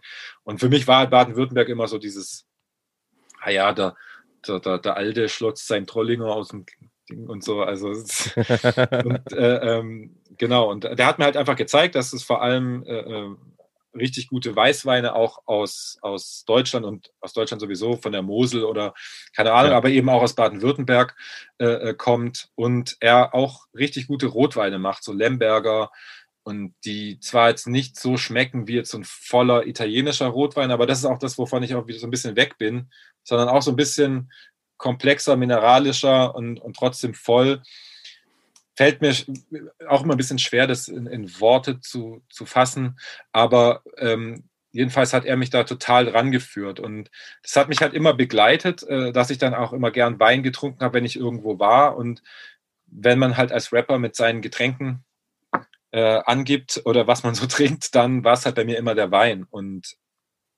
deswegen kam das halt so in diese Texte und dann kam halt auch dieses, dieser Song Vino kam einfach zustande. Und seit dieses, seit es den Song gibt, ist es irgendwie in Stein gemeißelt, dass ich ja der Weintrinker oder der Weinkenner bin. Der weintrinkende Rapper. Der Wein, der weinkennende Trinker. Nee, also ich, ich, ich, ich bin, ich kenne mich nicht so mega gut aus, sage ich jetzt mal. Aber ich, ich, ich mag gern guten Wein, sagen wir mal so. Ist auf jeden ja. Fall eine tolle Hymne und dazu gibt es auch eine kleine Geschichte. Meine Frau ist Berufsschullehrerin und zwar äh, für Gastronomieberufe. Also Hotelfachleute, Restaurantfachleute etc. Und die haben auch eine Weinprüfung. Also mhm. die IHK nimmt dann ja so die Prüfung ab, wenn die am Ende ihrer Lehrzeit sind in diesem dualen System. Und ähm, äh, sie hat für ihre Weinklassen oder für ihren Unterricht, wo es dann ums Thema Wein geht, ist dein Track immer der Opener für die Stunde. Echt? Ja. Krass. Also das quasi über Umwege okay. äh, äh über meine Frau dann äh, Zugang in den, in den Schulkanon gefunden. das ist witzig, weil Moritz Heidle, der sagt immer, äh, da stimmt was nicht. Wenn meine Aufzählung äh, sind alles Reb, Rebsorten, aber dann sage ich Chateauneuf du Pape und das ist ja ein ja. keine Rebsorte, sondern ein, das war mir schon bewusst, aber es musste wegen dem Reim musste das so sein und ich ja, habe gesagt, ja. Moritz, hör mal auf, das zu genau zu analysieren jetzt. Es ist nur ein Song und die meisten Leute wissen das doch eh nicht und darum geht es auch nicht. Aber er wirft mir das immer vor, dass das ein Fehler ist, was ich da gemacht habe. Das ist das eine, was sozusagen da in, die, was die Schüler, also was meine Frau bei den Schülern noch hinterfragt. Und das zweite so. ist, warum sie mit dieser Aufzählung äh, durch die Prüfung fallen würden. Ach, und ähm, dann, dann, dann, das ist aber was nichts Negatives, sondern es ja, ist halt einfach so, dass du bei der IHK-Prüfung auch deutsche äh, nennen musst. Du, also ah, du, genau. hast ja genau. nur, du hast ja Franzosen und Italiener da drin, glaube ja. ich. Ja, genau. Und du musst halt nur die deutsche Rebsortenbezeichnung wahrscheinlich nennen. Also, also du musst auch deutsche. Du musst irgendwie, du musst dann irgendwie, was weiß ich, acht Rebsorten nennen und dann müssen drei Deutsche, drei Italiener, ja. ein Franz irgendwie so gibt es eine, so, eine, so, eine, so, eine, so, eine, so eine Aufzählung, die du haben musst. Ja. Und weil du keine Deutschen drin hast, wärst du mit der Aufzählung halt auch nicht durchgekommen. Ah, okay. Aber trotzdem, das ist ein cooler, ein cooler, ein cooler Opener. Das sind ja alles so, so, so, so, so äh, junge Menschen, ne, die irgendwie gerade mit ihrer Schule fertig sind, dann in so einen Berufs-, in so eine Ausbildung einsteigen. Und wenn die dann so, so ein bisschen Hip-Hop auf die, auf die Ohren kriegen zum Unterrichtsbeginn, das ist ja auch nicht so das Schlechteste. Das ist aber äh, total witzig, weil, also wenn ich so bei Instagram oder so gucke, da gibt es echt mittlerweile sau viele Weingüter, ja. die mir folgen. Äh, und da, also, da, da gucke ich immer gleich so Weingut so und so folgt ja, oder aus Österreich oder keine Ahnung. Und ich, okay, krass. Und dann gehe ich da drauf und dann nachher auch hier das Weingut äh, Egon Müller da, dieses krasse We äh, Weingut da von, von der Mosel, vom, von diesem Scharzhofberg. Und ja. Äh, da hat, damit, hat mir dann auch so ein Wein, ich weiß nicht, was war auch so ein Student halt, der, der, man kann das ja auch studieren und der hat mhm. äh, mir dann zum Konzert in Trier hat er mir dann so eine Flasche von diesem Egon Müller da mitgebracht und so. Das, also voll viele Leute bringen mir dann auch zu Konzerten und so, so Wein von ihren Weingütern oder von bekannteren Weingütern die, oder die sie wiederum kennen. Und das sind halt total geile Geschenke, die einem halt so die Zuhörer machen können, weil mit denen kann man halt auch wirklich voll was anfangen. Und da freue ich mich mhm jedes Mal total drüber, wenn mir Leute sowas äh, dann schenken. So, das, das, macht, das macht mir echt richtig Spaß. Also es ist besser, als wenn mir jemand sein Demo-Tape schenkt oder, oder sowas. ja, ja, Soll mir lieber sein, sein Demo-Wein schenken, denn dann bin ich damit. Ja. Demo-Wein ist gut. Du, hast du guten Wein auf dem Rider stehen? Nee, ich, nee, nee. Ich bin, ich muss tatsächlich sagen, ich bin, ich fühle mich ich bin wahrscheinlich einer der wenigen, aber ich fühle mich immer unangenehm berührt, so einen Rider zu schreiben und da drauf so krasse Sachen, die man unbedingt, also was heißt so krasse Sachen, aber ähm, klar soll sich der Künstler Backstage irgendwie wohlfühlen, aber ich, Ja. ich kenne es ja, da schreiben die Leute dann das, das, das und am Ende bleibt die Hälfte im Backstage liegen und äh, das ist dann einfach so, keine Ahnung. Und bei uns ist so, ich fahre vor der Tour, fahre ich zum Weingut Heidle, nehme mir, äh, äh, wir nehmen uns dann einfach äh, ein paar Kisten von Wein mit und ähm, dann haben wir da den Wein. Also das passt schon so. Ja. Das, das, das muss nicht auf den Rider geschrieben werden, weil, ja, keine Ahnung. Ich finde das immer ein bisschen übertrieben. Ja. Nö, ja, verstehe ich, absolut. Ähm, aber hätte ja sein können, wäre so ein nices Gimmick gewesen. So ein, ein nicer Wein wäre nett oder so, keine Ahnung. Ähm, wir haben auf jeden Fall, wo wir gerade beim Thema Wein sind, ähm, noch, den, noch einen zweiten Whisky, der ja zugesendet, Ja. zugesandt. Und zwar ähm, steht auf dem drauf Glen Ellachy, neun Jahre. Ähm, und der ist in der Tat, wo wir gerade beim Thema sind, aus ähm, einem Riesling-Fass. Mhm. Das heißt, Whisky muss ja immer mit einem mindestens drei Jahre lang in einem Eichenfass liegen. Und reifen ja auch andere Sachen im Eichenfass. Weine, ähm, Starkweine, keine Ahnung. Ja. Ähm, andere Whiskys. Und in dem Fall war da vorher ein Riesling drin. Und ähm, wir dachten eben, dass wir das da so ein bisschen zusammenbringen können. Ähm, die zwei Welten irgendwie. Und ähm, Cool. probieren das mal. Der ist relativ ähm, heavy, glaube ich, mit 55,1 Volumenprozenten. Wir schauen einfach mal, würde ich sagen. Ja. Jetzt mache ich nicht denselben Fehler und schütte gleich die ganze Flasche in das Glas, sondern ich. Sehr, sehr gut. Ich sage nochmal ganz kurz, ähm, die Eckdaten hattest du ja schon genannt, Tim. Ähm, distilled Juni 2008, gebottelt August 2017. Wood Type äh, ist hier die Kategorie, die noch auf der Flasche steht. Und, und hier steht Riesling Finish. Das liegt aber daran, dass die, diese Meadowside Blending, dieser Abfüller, der äh, hat irgendwie Probleme mit dem Wort Riesling. Der hat nämlich auch einen fetter Kern im Riesling-Fass mal rausgebracht, also einen anderen Whisky, auch aus dem Riesling-Fass, und hat auch Riesling geschrieben. Ich weiß nicht warum, im Englischen heißt das auch Riesling. Mhm. Es ist tatsächlich hier der Riesling gemeint. 336 Flaschen sind aus diesem Riesling-Fass rausgekommen. Es steht leider nicht, was für ein Riesling das ist. Also, wo der herkommt, etc. in der Region, sondern es ist einfach nur die, äh, die, die Rebsorte genannt. Hm, sieben Monate lag der in diesem Riesling-Fass. So viel vielleicht nochmal zu den, zu den Daten. Ach so, und äh, vielleicht noch, ähm, äh, der Abfüller ist Meadowside Blending, so heißt die Firma. Ähm, The Malt Man ist die Serie, unter der das rauskommt. Also für, für dich, Dexi, es gibt ja einmal Destillerien selber, die ihre Sachen rausbringen. Und Mhm. dann verkaufen die aber auch Fässer an, an Broker, einfach so auf dem freien Markt. Und da, kann, da können die Leute halt mitmachen, was sie wollen. Da können sie Blends draus machen. Oder sie füllen das halt dann selber irgendwie ab. So wie du halt quasi dein Weinfass gekauft hast und das vielleicht dann irgendwie in Flaschen abfüllst. So ist Ja. diese Firma äh, Meadowside Blending, kauft halt Fässer von Destillerien. Und da gibt es dann, das ist so eine Serie, und da gibt es dann verschiedenste Whiskys, verschiedenste Destillerien mit verschiedenen Altersangaben, immer wieder als in dem Fall hier eine Einzelfassabfüllung. Mhm. Ja, das ist hier so das Besondere. Wenn du, wenn du einen, einen Standard-Whisky kaufst, dann ist der immer ein Watting aus ganz, ganz vielen Fässern, weil die Destillerien selber wollen die, die Geschmäcker ihrer Abfüllung so ein bisschen vereinheitlichen. Das heißt, sie packen 30, 40, 50 Fässer zusammen. Ja. Und die unabhängigen Abfüller, die machen entweder so kleinere, kleinere Wettings mit ein paar Fässern oder eben halt Single Casks, heißt das beim Whisky, Einzelfassabfüllung. Äh, Und das hier ist so eins. Die sind in der Regel eigenwilliger, weil man eben nicht verschiedene Fässer hat, die das ausnivellieren, sondern das ist dann halt in der Regel immer etwas, ja, etwas eigenwilligeres, individuelleres. Ich hatte erst ein bisschen Angst vor dem, aber der ist, obwohl der relativ viel Punch hat, relativ süffig, weil der ganz schön süßlich auch ist, auf dem, also Mhm. im Mund. gut So. Ja. Ähm, Wieso hattest du Angst vor dem? ähm, na, weil es gibt so eine nerdische ähm, Internetseite, die heißt Whiskey Base und da verfassen Leute Ta Verkostungsnotizen.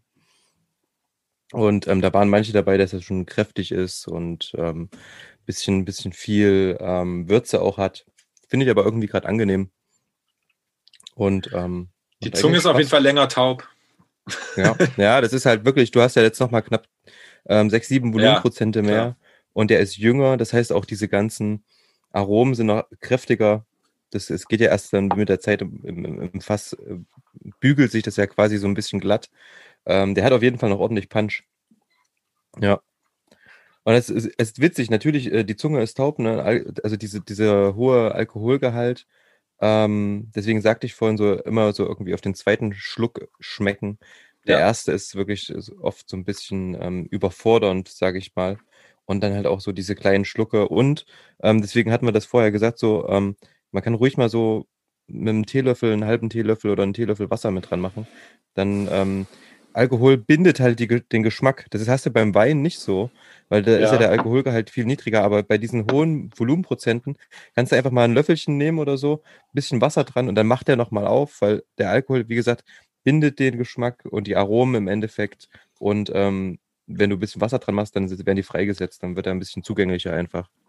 Okay, Musst du aufpassen, nicht zu viel, dann machst du den kaputt. Ne? Also Ja. ein paar Tropfen, halben Teelöffel. Also Schöne ja, Wissenschaft. ja, wenn du mit der Wasserflasche da reingehst, ne, dann, dann hast nein, du. nein, irgendwann ich habe jetzt einen halben Teelöffel, habe ich jetzt da. Ja, das ist schon ganz gut.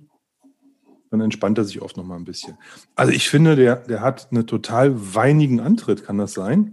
Von der Nase her. Ich finde, der riecht irgendwie auch, auch, auch weinig. Mhm. So eine muffige Weinnote hat er irgendwie. So eine, Also- so eine korkige. ja, korkig vielleicht nicht, aber so, Nee, so ein bisschen, so ein bisschen Kellermuff irgendwie so. So feuchter Keller oder so. Ein bisschen traubig. Mhm. Vielleicht ganz kurz zur Distillerie. Glen Alecky, hat der, hat der Tim ja vorhin schon gesagt, das ist eine relativ junge Distillerie, die ist irgendwie Mitte, Ende der 60er gegründet worden und war eigentlich all die Jahre ein reines, ähm, reiner Industriebetrieb für die Blendindustrie. Also der, die haben halt einfach nur Fässer produziert, Fässer produziert, Fässer produziert und haben selber gar keine eigene Abfüllung gehabt.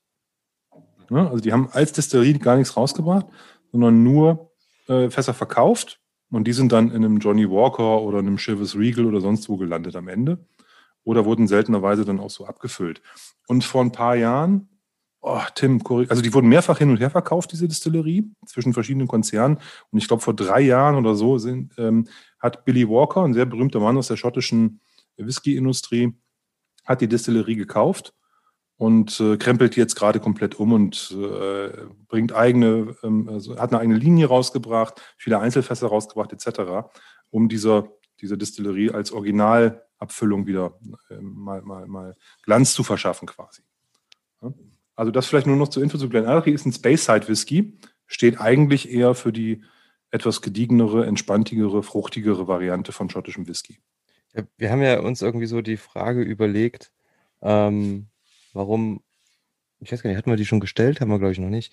Warum taugt Whisky in der Regel nicht ähm, oder oft nicht zum, zum, weiß nicht, so Kultobjekt äh, im Hip-Hop? Ähm, aber manchmal, wenn ich uns selber zuhöre, weiß ich warum. ähm, ich glaube, das ist äh, wirklich, wir hatten es ja vorhin schon so kurz, ne, das äh, erste mit dem Alter. Ähm, und ähm, ich weiß nicht, ob so als, als ähm, in, in, in den Vereinigten Staaten ist es ja oft so Cognac irgendwie, womit man Ja, sich ja. brüstet.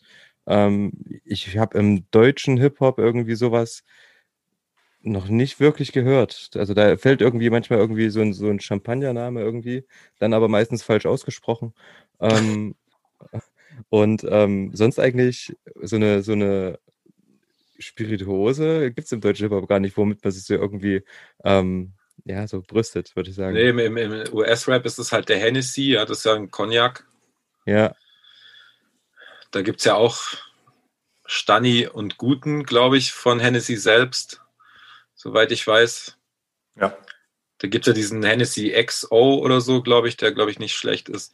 Aber ja, ey, pff, ich muss ehrlich sagen, ich habe mir darüber noch gar keine Gedanken gemacht, warum keine Spirituosen gehypt werden. Ich meine, ich glaube, es wird schon, äh, wird oft angesprochen, aber eher so im negativen äh, Kontext, so, ja, mir geht's schlecht, also ich trinke eine Flasche Wodka oder, also eher so, das Hochprozentige wird dann eher so genommen, um sich zu betäuben, äh, anstatt dass man damit Genuss vielleicht verbindet, so eher. Also zumindest in dem Kontext, aber ich, ja, ich glaube, es hat schon auch was. Ich glaube, äh, ja, ich weiß es nicht. Wenn du sagst, wenn, wir, wenn man sich selbst zuhört oder uns oder euch zuhört, dann ist natürlich schon der Nerd-Faktor ist schon nochmal eine Spur krasser. Und ich glaube, wenn man, da muss man, man muss wirklich sehr im Thema drin Ja. sein, um da äh, eine Verbindung herstellen zu können, glaube ich, als Hörer. Und wenn ich das jetzt wie, wie ich halt so in so äh, in so einem Adlib fallen lasse, Artback und dann noch erkläre, dass es halt ein Whisky ist. So kann Ja. man es vielleicht Ja, ja. verpacken, ja. Aber ich glaube, alles andere wäre. Ich glaube, es gibt bestimmt ein paar, die würden das feiern, aber ähm, also dass es flächendeckend einen Einzug hat, weiß ich nicht. Aber es, ich meine, das Spektrum von Hip-Hop ist ja eh mittlerweile, also es ist ja so, es wird ja immer größer. Ja, es gibt ja nach wie vor den ganzen Oldschool-Rap, Mitte 90er-Rap, dann gibt es Trap, das, das, äh, elektronisch, also das Spektrum Mhm. also die alten Leute bleiben ja meist dabei irgendwie. Also klar, ein paar sagen, ich kann mit dem neuen Zeug nichts mehr anfangen, aber viele bleiben ja doch dabei und machen ihr, ihre Musik weiter und die Neuen machen die neue Musik und das Spektrum wird immer größer, immer größer und sicherlich gibt es dann vielleicht irgendwann auch so eine Sparte, die dann auf den spirituosen Rap äh, sich spezialisieren wird. Also es gibt ja was, ne? Also ich habe ich hab ja, ich hab ja ein bisschen gegoogelt in Vorbereitung auf, unsere, auf unseren Gast und unsere Sendung. Also bei den Amis, äh, da, das ist, liest sich wie so die, die, die Top-Verdiener der letzten äh, 15 Jahre oder sowas. Ne? Okay. Also Jay-Z, Cognac und Champagner, Snoop macht Kakacha, keine Ahnung warum. Also äh, P. Diddy macht Wodka und Tequila. Ludacris Ja, hat, einen- hat einen eigenen Cognac-Brand, also der hat sich den, den, den quasi ins Leben gerufen, der gehört dem. Big Boy äh, von Outkast ist Crown Royal, das ist kanadischer Whisky. Pitbull ist Wodka, Exhibit macht Tequila, Nas ist für Hennessy aktiv und Drake hat auch einen eigenen äh, Bourbon auf den Markt gebracht, Virginia Black heißt der. Ähm, liest sich aber von den Eckdaten nicht gut. Die ist so eine, so eine goldene Protzflasche. ja, Wenn ja. du aber guckst, es ist halt ein Blend, es hat wenig Prozente und es steht nicht drauf, wo es herkommt. Ne? Also, Ich, ich weiß äh, zufällig von E40, dieser West Coast Rapper, mhm. der hat auch so ein Getränk auf dem Markt. Ich weiß es nur, weil ich dem auf Twitter folge. Und das ist ganz schlimm. Das ist so, das ist so, so wie so Behrensen-mäßig, glaube ich. So ganz süße Plörre. Und das hat so einen ganz schlimmen Namen, aber er, er hat, ah, ich muss mal hier eben nebenher suchen, aber er hat äh, das selber ins Leben gerufen und, und promotet das halt immer. Und das, das ist halt so ganz Premium. Zeug und so, ja. Und das ist halt so eine blaue Plörre, eine grüne Plörre und eine pinke Plörre, so Alkohollimo, halt irgendwas ganz Schlimmes. Aber mir fällt der Name nicht mehr ein. Es hat auch so einen ganz schlimmen Namen. Slurricane. Ja, genau, Slurricane. Das hört sich schon an, so wie so Slush-Puppy mit Alkohol irgendwie. Slurricane Hurricane heißt das Zeug. Aber ich hab's gerade auch so- gegoogelt. Ach ja, geil, ja. Hast du Bilder dazu auch? nee, es ist irgendwie so, aber so Gift, äh, Ja, ja, so genau, ein ganz so- knalliges Orange oder sowas. Auf jeden Orange und aber Blau. das Geile ist, das Label ist halt komplett nachgemacht von Dom Perignon. Ja, genau. Also vom, vom Design her, ist ganz witzig. Okay. weil das ist schon, klingt schon nach brutaler Geldschneiderei. Aber das, Olli, was du gerade vorgelesen hast, ist ja wirklich so, dass die, dass da ist, glaube ich, der Ansatz wirklich Geld verdienen dahinter. Ja, genau. Der, der, der Ja. hatte, glaube ich, keinen Anspruch da jetzt irgendwie, weiß ich auch Ja. nicht. Also, Jay-Z Jay hat ja einen Anspruch dahinter. Und das ist ja eine das politische, schon das ist ja eine politische Kiste gewesen. Und zwar war es ja so, dass der, ich weiß nicht, ob es Kristall oder Dom Perignon war, der hat ja eine Marke immer so hochgehalten und gehypt. Und dann hat irgendwann in Frankreich der Besitzer, ich weiß nicht, ob es Dom Perignon oder Kristall war, deswegen, ähm, Mhm. dass ich nichts Falsches sage, aber einer dieser beiden äh, Champagnergüter war es. Und da hat der Besitzer gesagt, er hat keinen Bock auf diese ganzen Gangstertypen, die seinen Champagner trinken. Ja, Also war so auch so leicht rassistischer Unterton mit drin. ja. Und äh, ähm, dass diese, diese Emporkömmlinge halt, ne, er möchte eigentlich lieber, dass die, die, die, die gut betuchten Adligen und Franzosen und so weiterhin sein Zeug trinken und nicht eben die, die amerikanischen ähm, Rapper. Und äh, da war der Jay-Z so, sau Krass. so sauer, da hat er halt so ein, äh, so ein, so ein, so ein äh, Champagnergut gekauft. Ne? Auch gut, wenn man das kann. Ja, Ja. Am, am, Das ist Armand absurd. de Brignac heißt das Ding. Und ähm, das hat er sich halt gekauft und äh, das sagt er so hier, hat zum Boykott aufgerufen gegenüber diesem, diesem, diesem, diesem Champagnergut, was ihn da, was da diese Message rausgegeben hatte und hat dann ähm, parallel sich einen eigenen, ein, eigene, ein eigenes Ding an Land gezogen. Aber ich, ich, ihr habt Okay. natürlich recht. Ich glaube auch, dass es zu, zu 99 Prozent da um Kohle geht und die Idee, man kann mit seinem Namen dann noch was nach vorne tragen und ob jetzt äh, jemand ähm, äh, hier in Deutschland Pizza verkauft mit seinem Namen, äh, sage ich mir auch gegönnt, wenn das erfolgreich ist. Ja, oder was anderes ist, spielt vielleicht am Ende gar nicht so die große Rolle. Wobei, wir haben, da habe ich auch nachher geguckt, nach, nach deutschen Beispielen. Und ich weiß, dass Bowser auf Bierdosen drauf ist. Ich habe aber nicht mehr, weiß jetzt nicht mehr genau, was für ein Bier das ist, müsstet ihr auch mal selber googeln. Äh, Jalil, so ein Berliner, weiß nicht, ob Ja. das ein Gangster-Rapper ist, aber ähm, der hat auf jeden Fall 2017 mal einen Whisky-Likör rausgebracht.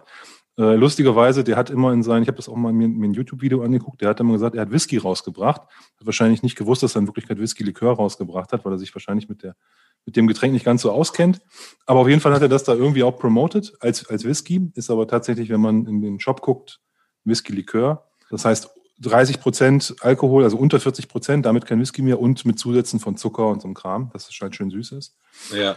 Äh, Und der Sido, der hat einen Wodka rausgebracht und zwar mit der Fahrthofer Distillerie aus Österreich, der heißt Kabum. In so einer runden Glasflasche.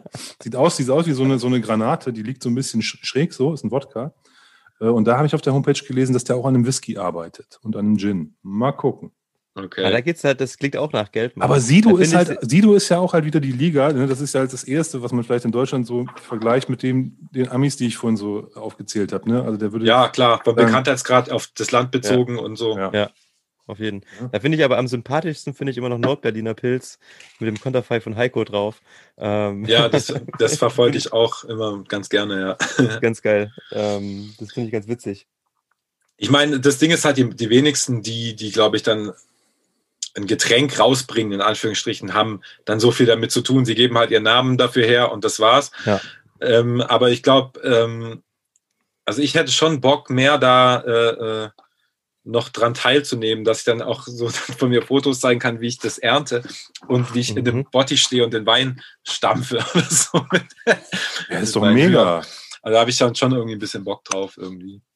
Nee, also Aber das finde wirst find du- ich doch super cool. Und das ist dann ja auch, passt ja auch von der Identität her dann, ne?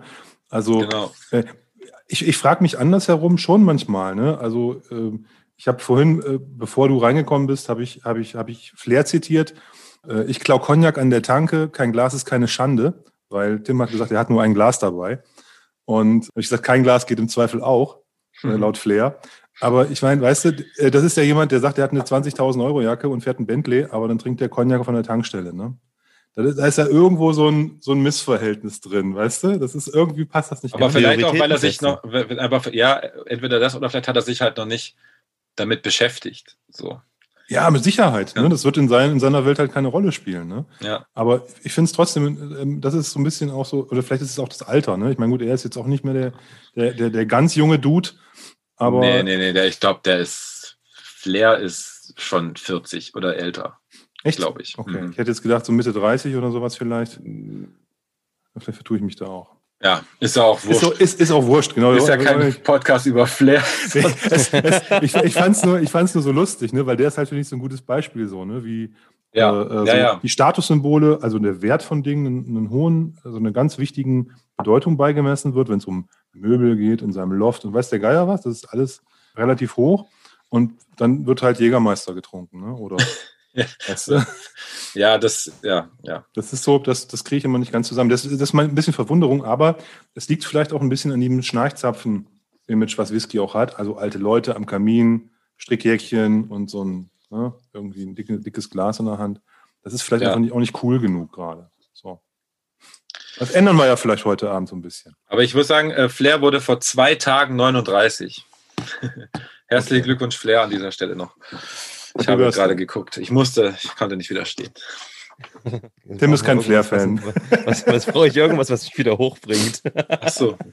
nee. ähm, nee, weiß nicht. Muss ich, mu muss ich mir nicht reintun. Sag aber- doch mal, was du von dem Glenn Allerkey hältst, lieber Tim. Icke? Ja, also wie ich habe ja vorhin schon gesagt, der ist schön angenehm süßlich jetzt ähm, in der Nase. Ich meine, obwohl er so einen hohen Alkoholgehalt hat, der, der sticht nicht, der ähm, hat eine irgendwie, weiß nicht, so eine dunkle, irgendwie volle Zitrone, so ein bisschen. Ähm, und so, so kandiert auch. Ähm, Finde ich ganz gut. Also wie gesagt, ich hatte ja vorher gesagt, ich war so ein bisschen, so ein bisschen ängstlich eingestellt, du ja auch, ähm, aber ähm, finde den fast gefährlich süffig. Ähm, schöne Weinnote auch, aber jetzt auch nicht übermäßig komplex. Mhm. Ja, genau, ich fand den auch sehr, sehr straight irgendwie. Und Ja. aber das mit dem Wein kann ich auch tatsächlich ein bisschen nachvollziehen, dass es in der Nase nach bisschen nach Wein, an Wein erinnert. Ja. Nicht unbedingt an Riesling, aber an Finde Wein. ich eh schwierig, wollte gerade sagen, finde ich eh schwierig, dann irgendwie, ähm, wie sollst du denn da so die exakte Rebsorte? das das wäre ja, dann, krass. Dann, brauchst bist du glaube ich, ein Lügner, wenn du dann so, wenn du dann sagst, okay, ja, das schmeckt jetzt. In dem Whisky schmecke ich Riesling so Ah. und so. Muschelkalk. Der kommt von der Mosel, der kommt von der Mosel. Eindeutig. Genau. Nein, also ich, ich, ich finde den, der, ich finde den auch relativ einfach, straight. Ich weiß nicht, ob der so süffig ist, das, den Eindruck habe ich jetzt nicht. Aber der ist auch gut trinkbar und der schmeckt auf jeden Fall für einen Whisky außergewöhnlich oder anders. Ist, ist wieder mal einer dieser vielen Sonderlinge, finde ich, die, die wir öfters mal im Glas haben. Das ist jetzt kein typischer Space Cider vom Geschmack her, durch dieses Fass oder Hm. dieses Finish. Der, das drückt dem schon so dieses, diesen, diesen, diesen weinigen Stempel auf. Und ja, also ich finde den auch ganz lecker. So als Trinkwhisky hat er, glaube ich, ein bisschen zu viel Volumen, aber der geht schon, der ist schon nett. Ja. Ja, Passt auf jeden Fall. Nee, ähm, wie gesagt, so diese mit den, mit den, mit den Weinfässern ähm, muss man mögen. Also ist ganz, ganz, ganz ähm, manchmal ein Spalter so ein bisschen. Ähm, Olli, du willst noch, hast du noch was vorbereitet? ja vielleicht nochmal ganz kurz zum Thema Weinfässer. Ja. Ich, ich finde, dass A, es ist schon ein ganz großer Unterschied, was für eine Art von Weinfass, ob es nämlich eben, wie gesagt, die Eiche, ähm, die, da, die dazu genommen wird, ob es jetzt irgendwie eine französische oder eine, eine, eine spanische oder eine deutsche Eiche ist, also irgendwie ein europäisches Eichenfass oder eben halt ein amerikanisches. Und B, auch zwischen Rotwein und äh, Weißwein, finde ich, hat man, gerade wenn es die schweren Rotweine sind, da hat man halt so diese dunklen Fruchtaromen da auch mit in dem Whisky drin. Während bei den Weißweinen dann noch eher die helleren Töne rauskommen. Und ich finde, das ist irgendwie auch ein Weißweintöniger Whisky hier. Also der, wenn mir jetzt jemand sagen würde, der hätte im Rotweinfass gelegen, würde ich das nicht glauben. Jetzt mal unabhängig von der Farbe. Nee. macht sich das so in der Whiskyfarbe bemerkbar, wenn der im, aufgrund der Flüssigkeitsmenge ist ja schon viel Flüssigkeit und wenn er im Rotfass liegt, ähm, Ja, wird er dann auch recht rotstichig? Sieht man das? ja, ja. Warte mal, ich Okay. habe irgendwo einen. Du kannst dir den Unterschied angucken. Also, okay, ist natürlich jetzt schlecht mit dem Licht, Ja, ja, Ähm, aber ja, ich erahne aber es. man, man sieht auf jeden Fall äh, den Unterschied. Und vor allem, wenn es dann irgendwelche Starkweine sind. Ähm, du kannst zum Beispiel unterscheiden, ob es jetzt ein Port oder ein, oder, ein, oder ein Sherry war, weil Port geht immer ins Rosa. Ja, Also zumindest wenn so dieser Ruby Port oder Tawny Port war, dann Ja. kriegen die Whiskys Ja. immer so einen rosa Stich. mhm. Ja, Ja, dann kannst du immer davon schon ein Stück- weit schließen. Bei Sherryfässern ist das ähnlich. Wenn du, du kriegst manchmal sehr, sehr dunkle, kommen wir nachher auch noch zu mit dem letzten, äh, sehr, sehr dunkle äh, Abfüllungen, die dann in Sherryfässern lagen, wo der Sherry mit Sicherheit auch ein dunkler Sherry war. Während du ja auch, auch weiße Sherrys hast. Ne? Und ja, ja. hast du dann halt Sherryfässer, die riechen, und zwar nach, haben Sherry-Aromen aufgenommen, aber es ist trotzdem immer noch ein relativ heller Whisky. Ja, das ist das eine. Und das andere ist dann die Frage, wie die Fässer vorbehandelt wurden. Die Amerik also die, die Schotten nehmen ja gerne Fässer aus, aus Amerika und Ja. weil die halt nicht so teuer sind. Und äh, auch die Bodegas in Spanien, die Sherry abfüllen, nehmen heutzutage gerne American Oak. Und äh, das wird oftmals in irgendeiner Form vorbehandelt und äh, kann entsprechend getoastet und gechart sein. Toasten halt heißt, man erhitzt das. Also man geht halt mit so einer, mit so einer Art Heizstab da rein und heizt das Fass auf. Es gibt auch manchmal so Backöfen, das ist je nach so ein bisschen unterschiedlich gehandhabt, aber da wird das Fass halt aufgeheizt. Und hier gibt es bestimmte Stufen des Aufheizens. Und das macht man, nur, damit das Aromen abgibt dann. Da, damit Holz- sozusagen das, diese, diese Holzfasern äh, sozusagen so kristallieren und das dadurch dann äh, sozusagen Zucker freigesetzt wird, der dann wiederum in den Whisky fließen kann. Mhm. Und das zweite ist das, das Charen, das heißt Ausbrennen. Da geht man richtig mit so einer Flamme ins Fass. Und dann gibt es auch so verschiedene Char-Level, wie viele Sekunden lang dieses Ausbrennen dauert. Drei Sekunden, fünf Sekunden, 30 Sekunden, weiß der Geier. Gibt es irgendwie so Char-Stufen. Und je, je länger du charst, dicker wird die Holzkohleschicht im Fass. Mhm. Und die gibt natürlich dann dieses Charen und das Toasten gibt beides natürlich auch nochmal Farbe ab, das Mhm. behandelt wurde. Ja, das heißt, der, der Bourbon oder meinetwegen dann auch der Sherry zieht die erste Farbe raus und äh, der schottische Whisky, der dann in der Regel als zweites Destillat dann reinkommt, der zieht dann halt eben auch entsprechend nochmal Farbe. Wieder was Wir hatten- gelernt. Wir hatten, ja, wir hatten, wir hatten vor ein paar, paar Monaten äh, vor Weihnachten hatten wir einen unabhängigen Abfüller, also jemand, der in Deutschland Fässer kauft, also ein Deutscher, der, in, der Fässer kauft, in Schottland kauft, in Schottland auch abfüllen lässt, äh, also quasi das operative Geschäft in Schottland macht, aber hier sitzt Mhm. und hier der, der, der, der Gas Count. Und äh, der hat gesagt, Der hat ein, Fass gekauft, das war fast zehn Jahre alt und das Ding darauf, da drin war klar wie Wasser, der Whisky. Der hatte, das war ein totes Fass quasi, das hat gar keine Aromen mehr abgegeben. Und dann hat er das umgefüllt in ein frisches, ich weiß nicht, Sherry-Fass oder so, keine Ahnung, ein Hogshead, ein kleines Fass. Oder so, eins, so ein 250 Liter Fass. Und innerhalb von ein oder einem Jahr oder ich weiß gar nicht, war auf jeden Fall kein langer Zeitraum, war das Zeug schwarz wie Cola. Ja, also der musste das dann halt rausholen auch, ne? Weil Okay. ähm, Ja, ja. das wäre sonst drüber gewesen nachher. Das war so intensiv aufgeladen, sowohl mit Sherry als wahrscheinlich auch mit dem, mit der Farbe aus, den, aus, dem, aus dem Daumen, dass das dann raus musste. Aber Dexi, du hast vorhin gesagt, du hast jetzt dein eigenes Weinfass bei, äh, beim Weingut Heidel liegen. Ähm, wird Wein immer fassgelagert? Nee, also äh, vor allem, ich, die Weißweine vor allem werden auch in so großen Stahltanks, zumindest beim Ja. Heidle, also die sind dann echt, Entschuldigung, ähm, die sind dann echt äh, bis zur Decke hoch, so riesen, Ja, riesen Stahlkanister auch.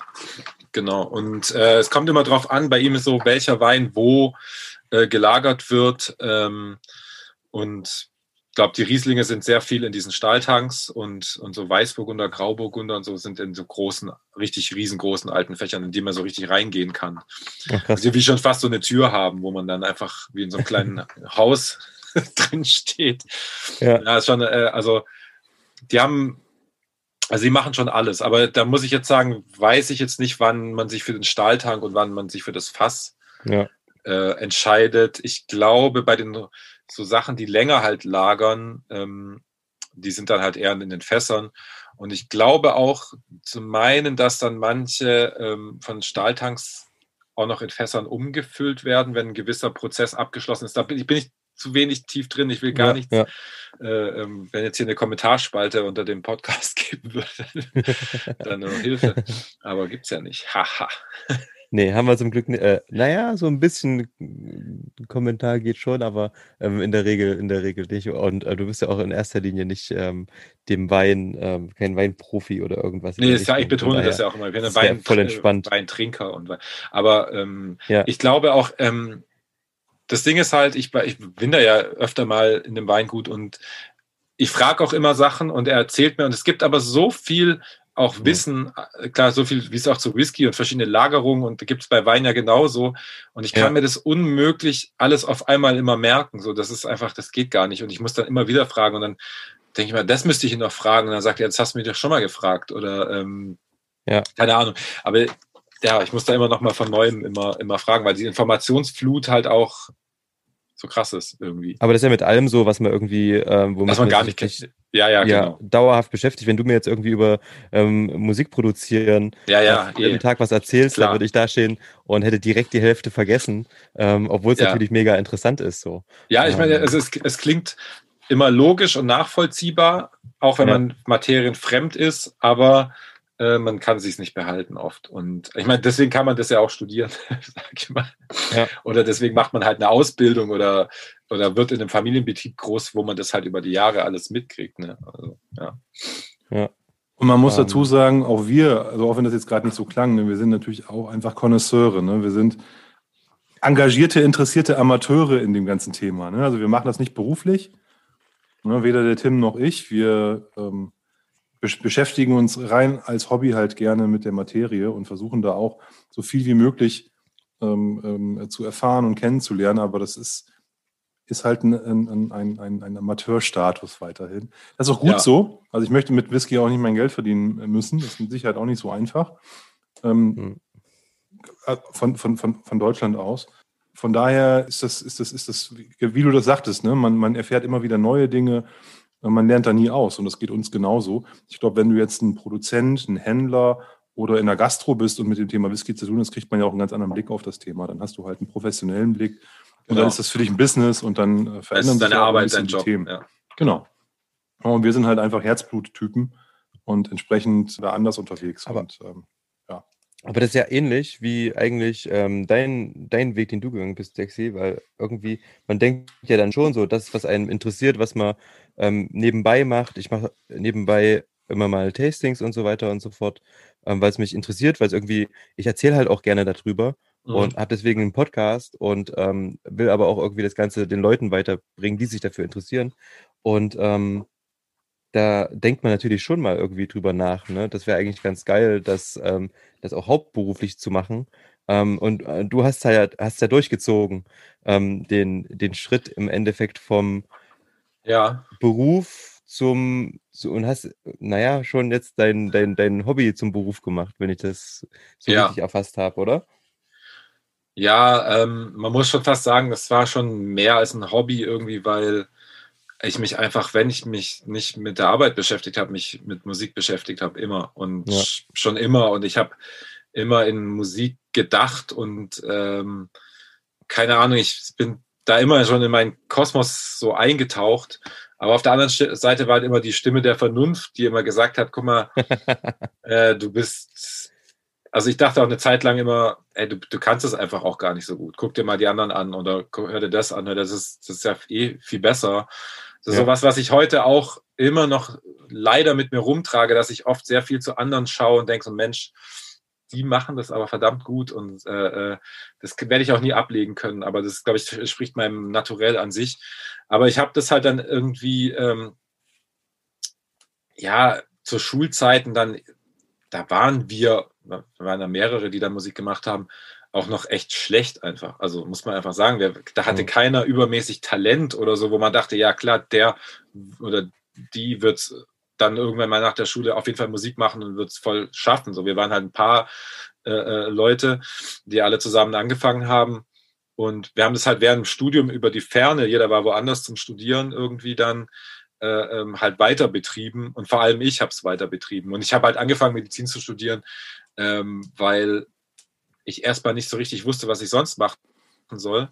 Weil, also ich, durch meinen Zivildienst Nein, also das hört sich jetzt ein bisschen blöd an, aber ich, ich habe in meinem Zivildienst war ich im, im OP und habe da so die, die OP-Tische vorbereitet und die Patienten Ja. ein- und ausgeschleust in diesem OP-Bereich und so über dieses Förderband und so, das kennt ihr ja vielleicht, ähm, gibt es ja in den meisten Kliniken wie so, ein, wie so ein Fließband, wo die Patienten draufkommen und dann auf das Bett gerollt werden und, und, und auch wieder raus in den Aufwachraum und so.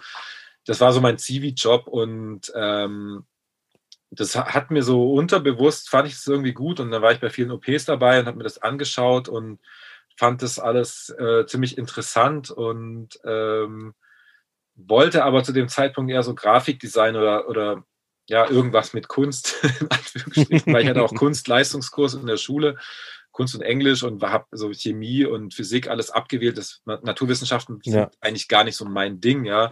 Bin ich auch einfach äh, nicht, nicht wirklich gut da drin.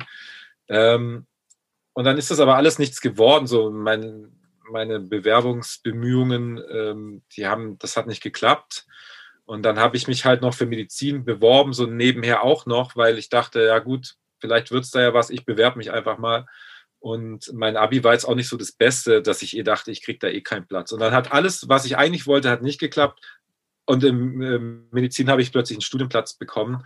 Äh, so ganz verwundert auch, so nicht so, okay, scheiße, soll ich das jetzt anfangen oder was? Ähm, und kam mir dabei damals schon schlecht vor, weil ich wusste halt so andere Leute so aus meinem Jahrgang, die wollten unbedingt Medizin studieren und die haben alle keinen Studienplatz gekriegt, hatten teilweise besseres Abi als ich Ja. und äh, wollten es unbedingt. Und bei mir war es eher so, hm, vielleicht. Und äh, ich hatte halt nur durch, durch dieses Losverfahren dann so ein Glück, dass ich dann halt äh, angenommen wurde und bin dann damals nach Göttingen und wusste auch nicht, wo Göttingen überhaupt ist und keine Ahnung. Und ich geschnallt habe, das ist bei. Hannover.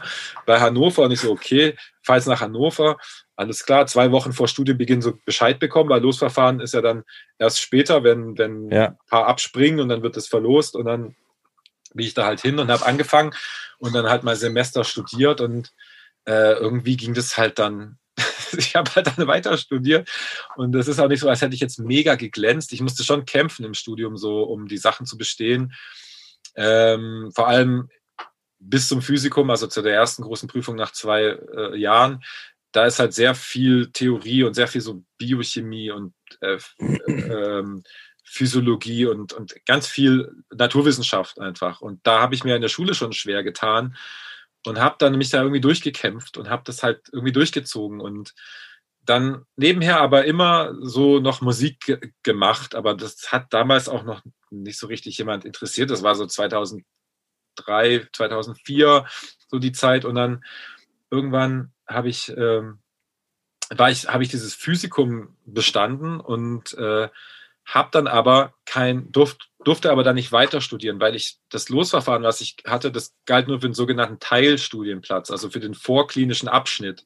Mhm. Und ich musste mich quasi während dieser vorklinischen Zeit immer wieder bewerben, äh, ähm, um danach weitermachen zu können, aber in ganz Deutschland halt. Und habe halt da nichts bekommen und bin dann halt wieder nach Hause zu meinen Eltern irgendwie und saß dann halt da, ja, scheiße, so was, jetzt habe ich zwei Jahre studiert, würde wahrscheinlich auch weitermachen, aber jetzt kann ich nicht weitermachen. Und dann hatten wir irgendwie, ja, haben wir da wieder ein paar Auftritte gehabt und äh, ging es mit der Musik wieder ein bisschen weiter. Und dann plötzlich habe ich eine Zusage bekommen dann für, für Regensburg, das ist dann in Bayern wiederum gewesen, wo ich auch vorher noch nie war. Und dann bin ich dann da und habe dann da weiter studiert und habe dort auch ähm, Achim kennengelernt, Maniac, das ist ein anderer Rapper und Produzent auch aus Regensburg. Und das ist bis heute einer meiner besten Freunde geworden. Und mit dem habe ich da ganz viel Musik gemacht. Und ich kann mich erinnern, da war, war auch noch nicht die Rede davon, dass das irgendwann mal professionell so wird. Und ich habe dann mit dem echt jeden Tag Musik gemacht. Ich weiß noch, auf Staatsexamen dann irgendwann gelernt und dann so von 10 bis 16 Uhr in der Bibliothek, dann schön zu Achim, schöne Lunte angezündet und die ganze Nacht und am nächsten Tag wieder gelernt und dann aber zu wissen, okay, um 16 Uhr gehe ich aber wieder zu Achim und dann wird wieder Musik gemacht. So, und so ging das halt die ganze Zeit, wie ich auch auf, auf Staatsexamen gelernt habe. Und auch in der Zeit sind dann auch äh, diese Instrumentalsachen entstanden, wie Jazzfiles und ähm, mhm wo ich dann auf diesem Kölner Label rauskam. Das passierte alles gleichzeitig in der Endphase vom Studium, wo es echt schlimm war, Staatsexamen, praktisches Jahr und so diese ganzen Sachen, mündliche Staatsexamen und dazwischen dann halt auch so Entscheidungen wie, dann waren wir mit Blumentopf auf Tour, wiederum mit Achim als Vorgruppe, äh, mit unseren Rap-Sachen, die ich mit Achim damals gemacht habe und, und die Instrumentalsachen kamen raus und da stand ich eh so schon vor so einem Scheideweg, äh, wo ich dachte, ey, komm, so wenn du Musik machen willst, wirklich, dann musst du, dann ist jetzt eine gute Gelegenheit, das zu machen, weil jetzt passieren Sachen, äh, und, und, jetzt könnte was. Aber mir haben, ich habe halt gedacht, nee, das ist immer noch, also davon kann ich auch meine Miete nicht bezahlen und nee, nee. Und dann habe ich halt angefangen zu arbeiten und habe erst so nach, ich glaube, es waren ja sieben Jahre, ich habe auch meine Facharztprüfung dann noch gemacht äh, mhm. und nach sieben Jahren habe ich halt so gesagt, ähm, so jetzt ist es auch finanziell und wirtschaftlich und trotz Familie und so, jetzt ist wirklich vieles sicher, weil ich aufleg, Rap, produziere, Mix- und Mastering-Jobs äh, mache, auch Sounddesign für irgendwelche Firmensachen, also so Dienstleistungsjobs auch machen kann. Mhm. Äh, ähm, so ein bisschen mit anderen Leuten auch so A&R-mäßig unterwegs bin, das kriegt halt keiner mit, das mache ich halt im, im Verborgenen sozusagen, das hänge ich auch nicht an die große Glocke jetzt, aber ich mache viel auch so ein bisschen so Künstlerakquise und so Zeug halt. Und äh, ähm, durch dieses Zusammending habe ich gedacht, so, ja, jetzt kannst du es dir erlauben und du wirst eh aus der Klinik weg. Also du würdest eh, wenn du als Arzt weiterarbeitest, sowieso in die Praxis gehen. Ja. Weil es familienfreundlicher ist und diese ganze Schichtarbeit einfach irgendwann wird dir das halt zu viel. Und äh, ähm, dann habe ich gesagt, so, jetzt mache ich's. Und dann habe ich es gemacht und dann kam Corona. Herzlichen oh, Glückwunsch. Mann, ja. Aber äh, ja, ich bin da in einer privilegierten Situation. Ich könnte ja jederzeit ähm, wieder arbeiten. Auch alte Kollegen, die jetzt mittlerweile Praxen haben, sagen sie, hey, hey, wann kommst du? Und so, arbeite bei mir mit, komm doch zu mir in die Praxis oder keine ja. Ahnung. Also ähm, ich bin da entspannt halt auch mit der Musik, weil ich weiß, es ist nicht, es wäre jetzt auch nicht existenzbedrohend, wenn ich jetzt damit kein Geld mehr verdienen würde und könnte ja. ich theoretisch jederzeit auch in die Praxis zurückgehen. Aber auch selbst jetzt in der Corona-Zeit stellt sich raus, so dass ich halt viel dieser Dienstleistungsjobs machen kann. Äh, an einem anderen sehr großen Projekt, über das ich leider nichts, noch, nichts, noch nicht sprechen darf, weil ich so eine Verschwiegenheitsklausel unterschrieben habe. Aber ähm, ein sehr vereinnahmendes äh, äh, ähm, Projekt, was mich jetzt halt total gut auch äh, über Wasser hält. Ne? Und, und mhm. ich das jetzt auch erstmal trotz Corona erstmal weitermachen kann, auch wenn keine Konzerte und nichts mehr stattfinden. Ja, jetzt habe ich da sehr weit ausgeholt, aber ja, so. Das heißt, man kann auf jeden Fall gerade gespannt sein, dass da bald was äh, Krasses kommt. Ähm, ja, kommt hoffentlich nächstes Jahr was richtig, für mich was sehr, sehr Krasses und Cooles. Ja. Ich, muss, ich muss noch mal ein, einmal kurz zurück, weil ja. ich habe eine Theorie dazu, Zu, also okay. du hast da bei diesem, ich mache nur noch, was ich mache, was ich mag, ja. den Track. Und ja, da super. ist da irgendwie so zum Schluss so eine Stimme, ja, jetzt seid ihr alle sauer oder so, ne? Weil ich hier, ich sag, ich mache nur noch, was ich mag und ihr müsst aber irgendwie so. Dem Motto. Ja. Und ich sehe das völlig anders, weil ich, ich, du machst das für uns. Ja, ich, ich du machst ja auch eigentlich, du machst, du, was, was du gemacht hast, das ist, der, das ist der Grund, warum ich entspannt weiter meinen Job machen kann. Weißt du? Weil, weil das, das ist so ein bisschen so wie, ähm, ich, muss, ich muss nicht äh, wie im Actionfilm sein von meinem Leben her, weil ich kann mir den mal angucken. Ja. ja und ich muss auch nicht meinen, meinen Job aufgeben und mich in irgendeine eine, verrückte Kunst schmeißen oder ins Whisky-Leben. Ne? Ja. Weil das machst, also du machst das mit der Musik quasi für, für mich so und es gibt andere, die machen das. Also ich glaube, das ist der, meine Theorie ist, und ich finde das total cool, ne, dass du da so diesen, diesen, diesen, äh, dass, dass da auch so die, diese Entscheidung einfach getroffen hast irgendwann. Äh, auch wenn das für mich gar nichts ist, so, ne? Aber ich, ich, ich finde das total klasse, dass, dass es Menschen gibt, die sowas machen und sagen, hey, ich mache jetzt Kunst und ich verschreibe mich dem auch voll und ganz. Ja. Also das ist mein Weg. Von daher, also meine Theorie ist, dass, dass aus meiner Perspektive machst du das quasi für mich. Das ist voll gut, voll gut zu hören. Aber es ist ja auch, weißt du, es ist, ich muss auch sagen, ich bin auch nicht der also ich musste mich jetzt auch an diese komplette Selbstständigkeit halt auch gewöhnen mit diesen ganzen Steuersachen, Rechnungen und so. Ich mhm. hatte vorher ein Management, das halt vieles übernommen hat und ich habe mich vom Management und von Label und von allem getrennt und habe gesagt, so jetzt, ich bin jetzt komplett mein eigener Herr, ich mache alles selber, auch die ganze administrative Sache und so und musste mich da schon erstmal reinfuchsen und stand schon erstmal vor so einem Berg auch, okay, ich bringe mein, das Album, das jetzt letzt rauskam, habe ich im Endeffekt, da war ich halt Label und alles in Personalunion. Ich habe ja auch alles selber abgemischt und alles äh, mich um, mhm. darum gekümmert, dass die Videos gedreht werden und habe alles, alles gedeichselt, was ein Label sonst macht. Und das habe ich schon auch an meine Grenzen gebracht, aber hat mir auch total viel Spaß gemacht, weil ich gemerkt habe, ey, das war irgendwie schon die richtige Entscheidung. Ähm, auch mal nicht abhängig von irgendwas zu sein, von einem Label, von dem Management oder von einem Chef in der Klinik oder von was auch immer, sondern einfach mal nur das zu machen, was man glaubt, was richtig ist. Auch wenn man viel, man lernt auch, weil viele Sachen haben vielleicht nicht so geklappt und manche dafür umso mehr und, und das ist so ein Lernprozess und das ähm, hat meinem Leben total gut getan, dieser Wechsel aus diesem mhm. Hamsterrad raus, auch wenn mir dieses Hamsterrad, sage ich mal, ähm, hat mir auch Spaß gemacht. Es ist ja nicht so, dass ich gesagt habe, oh, dieser Job ist so zum Kotzen, ich muss da weg. Ähm, das war ja gar nicht der Grund, sondern das war einfach nur, dass die Musik war noch größer halt irgendwie. Das war, und es war von langer Hand, unbewusst geplant. Jahrelang habe ich so ein bisschen auf den Moment hingearbeitet, so wann kann ich das wagen und auch mit Familie und so weiter und halt auch mit äh, Facharztprüfung in der Tasche, so dass ich weiß, ey, wenn ich jetzt kann jederzeit wieder einsteigen. Also mein die Fallhöhe ist sehr niedrig einfach. Mhm. Und, äh, und das, was du gesagt hast, das sagen mir viele Leute tatsächlich oder viel, also aber sagen mir auch Leute, ey, äh, das, mit deinem Werdegang oder so hast du mir so ein bisschen gezeigt, dass ich ja einfach das, was ich gerne mache, nebenher halt einfach weitermache. Und ich muss es gar nicht unbedingt alles auf eine Karte setzen, sondern ich habe das ja die meiste Zeit meiner Karriere habe ich ja parallel betrieben und es ja. ging auch gut, ja. Aber irgendwann, wenn das dann halt größer wird und du immer mehr zu tun hast und mit Kindern und du musst auch auf deine Gesundheit achten. Du kannst nicht drei Tage Splash Festival, äh, drei Wochen Tour und dann wieder eine Nachtschicht äh, eine Woche einlegen und dann da in der ja. Klinik auch immer mehr Verantwortung als Facharzt dann übernehmen. Und du musst ja auch dort dich dann weiterbilden und dich auch ein bisschen gucken, dass du da auch vorankommst und dich, ja, dass du persönlich auch weiterkommst. Und das war an zwei Fronten, das war zu viel. Das war einfach viel zu viel. Und ähm, da war einfach die Entscheidung, ich geh, will eh aus der Klinik raus, und ich muss da eh kündigen.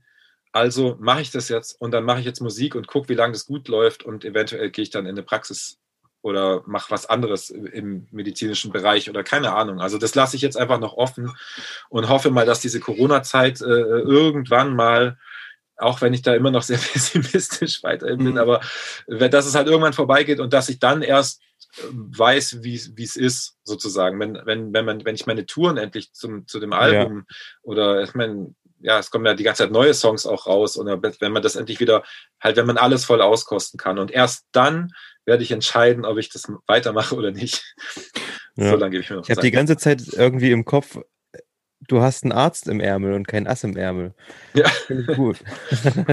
ja. ähm, ja, aber das klingt, klingt jetzt, also auch von dem, was du vorher erzählt hast, auch während des Studiums, ähm, klingt nach einer krassen Work-Life-Balance auf jeden Fall. Ähm, wirklich für irgendwie ganzen Examen und so weiter zu büffeln, parallel, aber irgendwie sich zu freuen, dass man so am Ende des ähm, Tunnels so die Musik hat, ähm, wo, ja. man, wo man dann so richtig ähm, dann nochmal drin aufgeht. Und wie du vorhin sagtest, so zum Runterkommen vielleicht auch, das irgendwie als ähm, als kleines Ventil nutzt wahrscheinlich. Ähm. Absolut, das war ich, deswegen bin ich auch so äh, äh, wie du, Oliver, vielleicht nicht, auch nicht so in, in, in diesem Seriending drin, weil das sind so, so Sachen, die habe ich alle ausgeblendet. Ich habe keine Serien geguckt.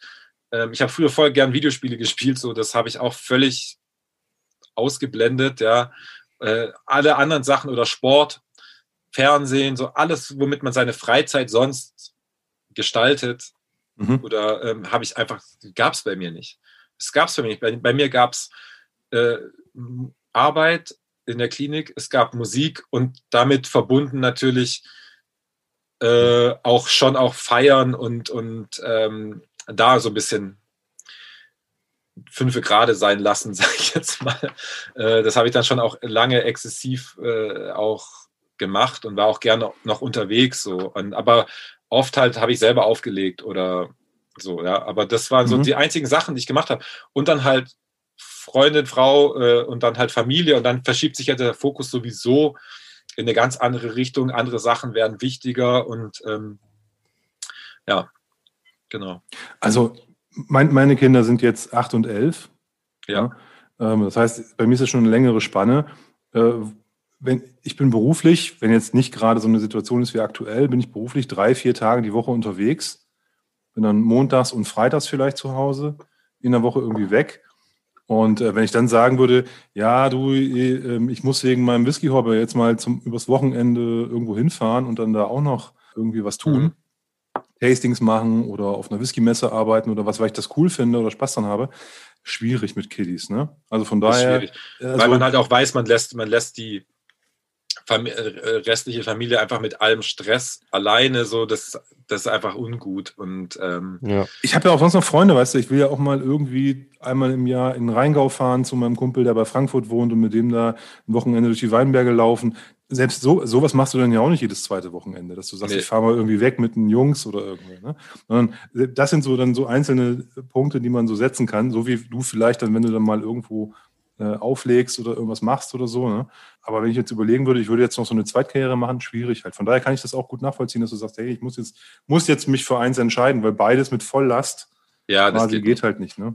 Ja, genau. Okay. Und so ist es halt, auch wenn dieser andere Job sehr viel Spaß macht, äh, also der, der, der Musikjob, ähm, ist es halt trotzdem auch noch die Rechtfertigung, dass du halt sagst, ey, aber damit verdiene ich halt das Geld. Also und von daher hast du auch die Legitimation, auch äh, ähm, aber es ist halt nicht mehr so, wie das eine Zeit lang halt irgendwie, wenn, keine Ahnung, wo wir früher mit den Betty Ford Boys, meine beiden Produzenten, äh, äh Kumpels, Suff Daddy und Brenk, ja. so äh, aus Wien und Berlin, wenn wir auf Tour waren, da war halt der Name Programm, ja, da wurde halt, das war halt zwei, drei Wochen durch die Lande ziehen und auflegen und halt Party machen.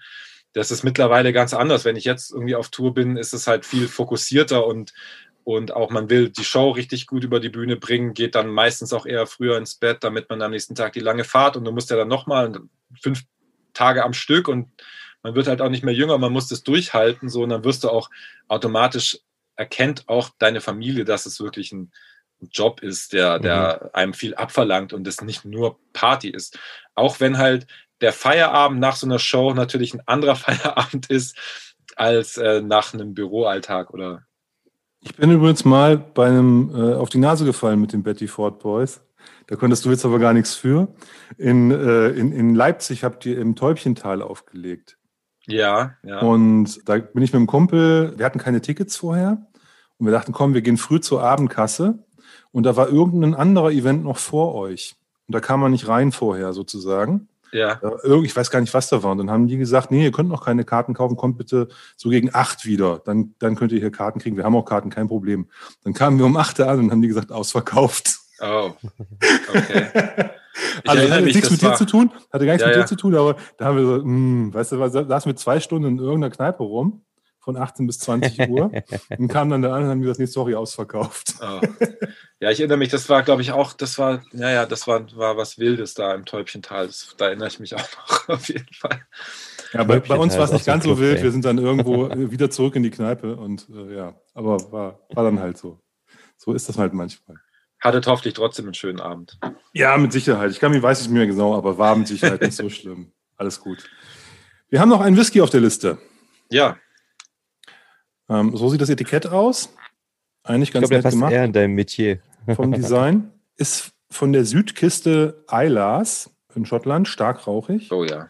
Mm. Ähm, an der Südküste von Isla gibt, also es steht hier nicht drauf, was für eine Distillerie das ist. Das ist ein sogenannter Secret. Ähm, das heißt, die Distillerie wird nicht genannt, aber es gibt immer oder oft bei Secrets Hinweise auf die Distillerie. Und wir, wir haben ja einmal stehen Isla South Coast, also Isla Südküste. Mhm. Und auf dieser Insel Isla an der Südküste gibt es drei äh, Destillerien. Einmal Artbeck, einmal Lagavulin und einmal Lafroig. Die drei Stinker, die drei Mhm. großen da. Na? So. Ähm, jetzt hat die, dieser, dieser Old Man, dieser ist ein älterer Herr mit so einem weißen Bart, der hat hier oben eine Jahreszahl auf seinem Hut draufstehen. Und zwar ist das die 1816. Ich weiß nicht, ob du das lesen kannst. Wahrscheinlich nicht. Ja, ja, ja. Wenn, wenn du es sagst, kann ich es lesen. Genau. Und das ist deswegen wichtig, weil die Artbeck-Distillerie 1815 gegründet wurde und die Lafroig-Distillerie 1815 gegründet wurde und Lagavulin 1816 gegründet wurde. Deswegen können wir halt davon ausgehen, dass in der Flasche, es gibt keinen keinen Beweis dafür, aber wir haben diesen Hinweis hier, dass es sich um einen Lagavulin handelt. Warum ist das so? Warum ist das nicht genannt? Distillerien verkaufen oft Fässer ohne die Namensrechte an ihrem Spirit, weil die nicht möchten, dass irgendwelche Leute ihre, ihr Destillat ähm, sozusagen rausbringen und den, den Brand beschmutzen, Lagavulin. Ja, Ja, weil man ja nicht weiß, was machen die damit. Ne? Ja. Lagern die das Mutzen vielleicht kaputt? gut. Nee, also vielleicht lagern die das ja kaputt, packen das in falsche Fässer, irgendwas bringst du dann raus Ja. und dann schmeckt es nicht und dann steht da Lagavulin auf der Flasche. Das will die Distillerie in dem Ja. Fall nicht und deswegen verkaufst du die Fässer ohne Namensrecht. Da Ja. muss man sich als Abfüller halt irgendwie überlegen, wie kriege ich denn das sozusagen kodiert veröffentlicht. Dass die Leute aber wissen, hier ist ein Lagavulin in der Flasche. Ich sage das jetzt mal einfach so, dass es einer ist. Zehn Jahre alt und äh, hat die Besonderheit, er ist nicht, nicht gefärbt, da sind wir noch gar nicht zugekommen. Whiskys, also heute Abend gab es nur ungefärbte Whiskys, aber Whiskys werden leider oft auch gefärbt mit Zuckercouleur. Und das ist sehr dunkel, ja. dann sieht er, ist er dunkel.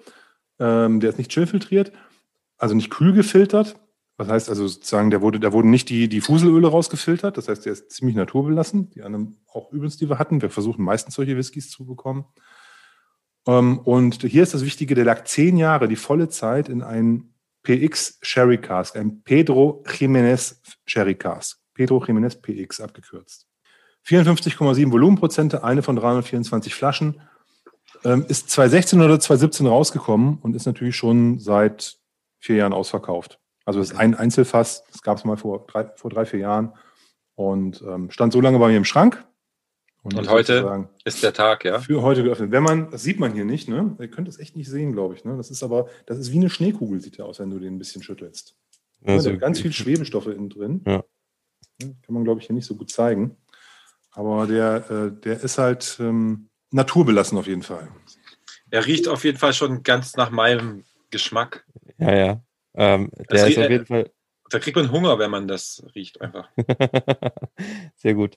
Nee, der ist auf jeden Fall, ähm, ich finde diese Mischung zwischen diesem süßen Sherry und diesem krassen Rauch, das ist genau auch mein, äh, aktuell mein Ding. Ich habe letztens schon vom, vom Bowmer 15 gesprochen.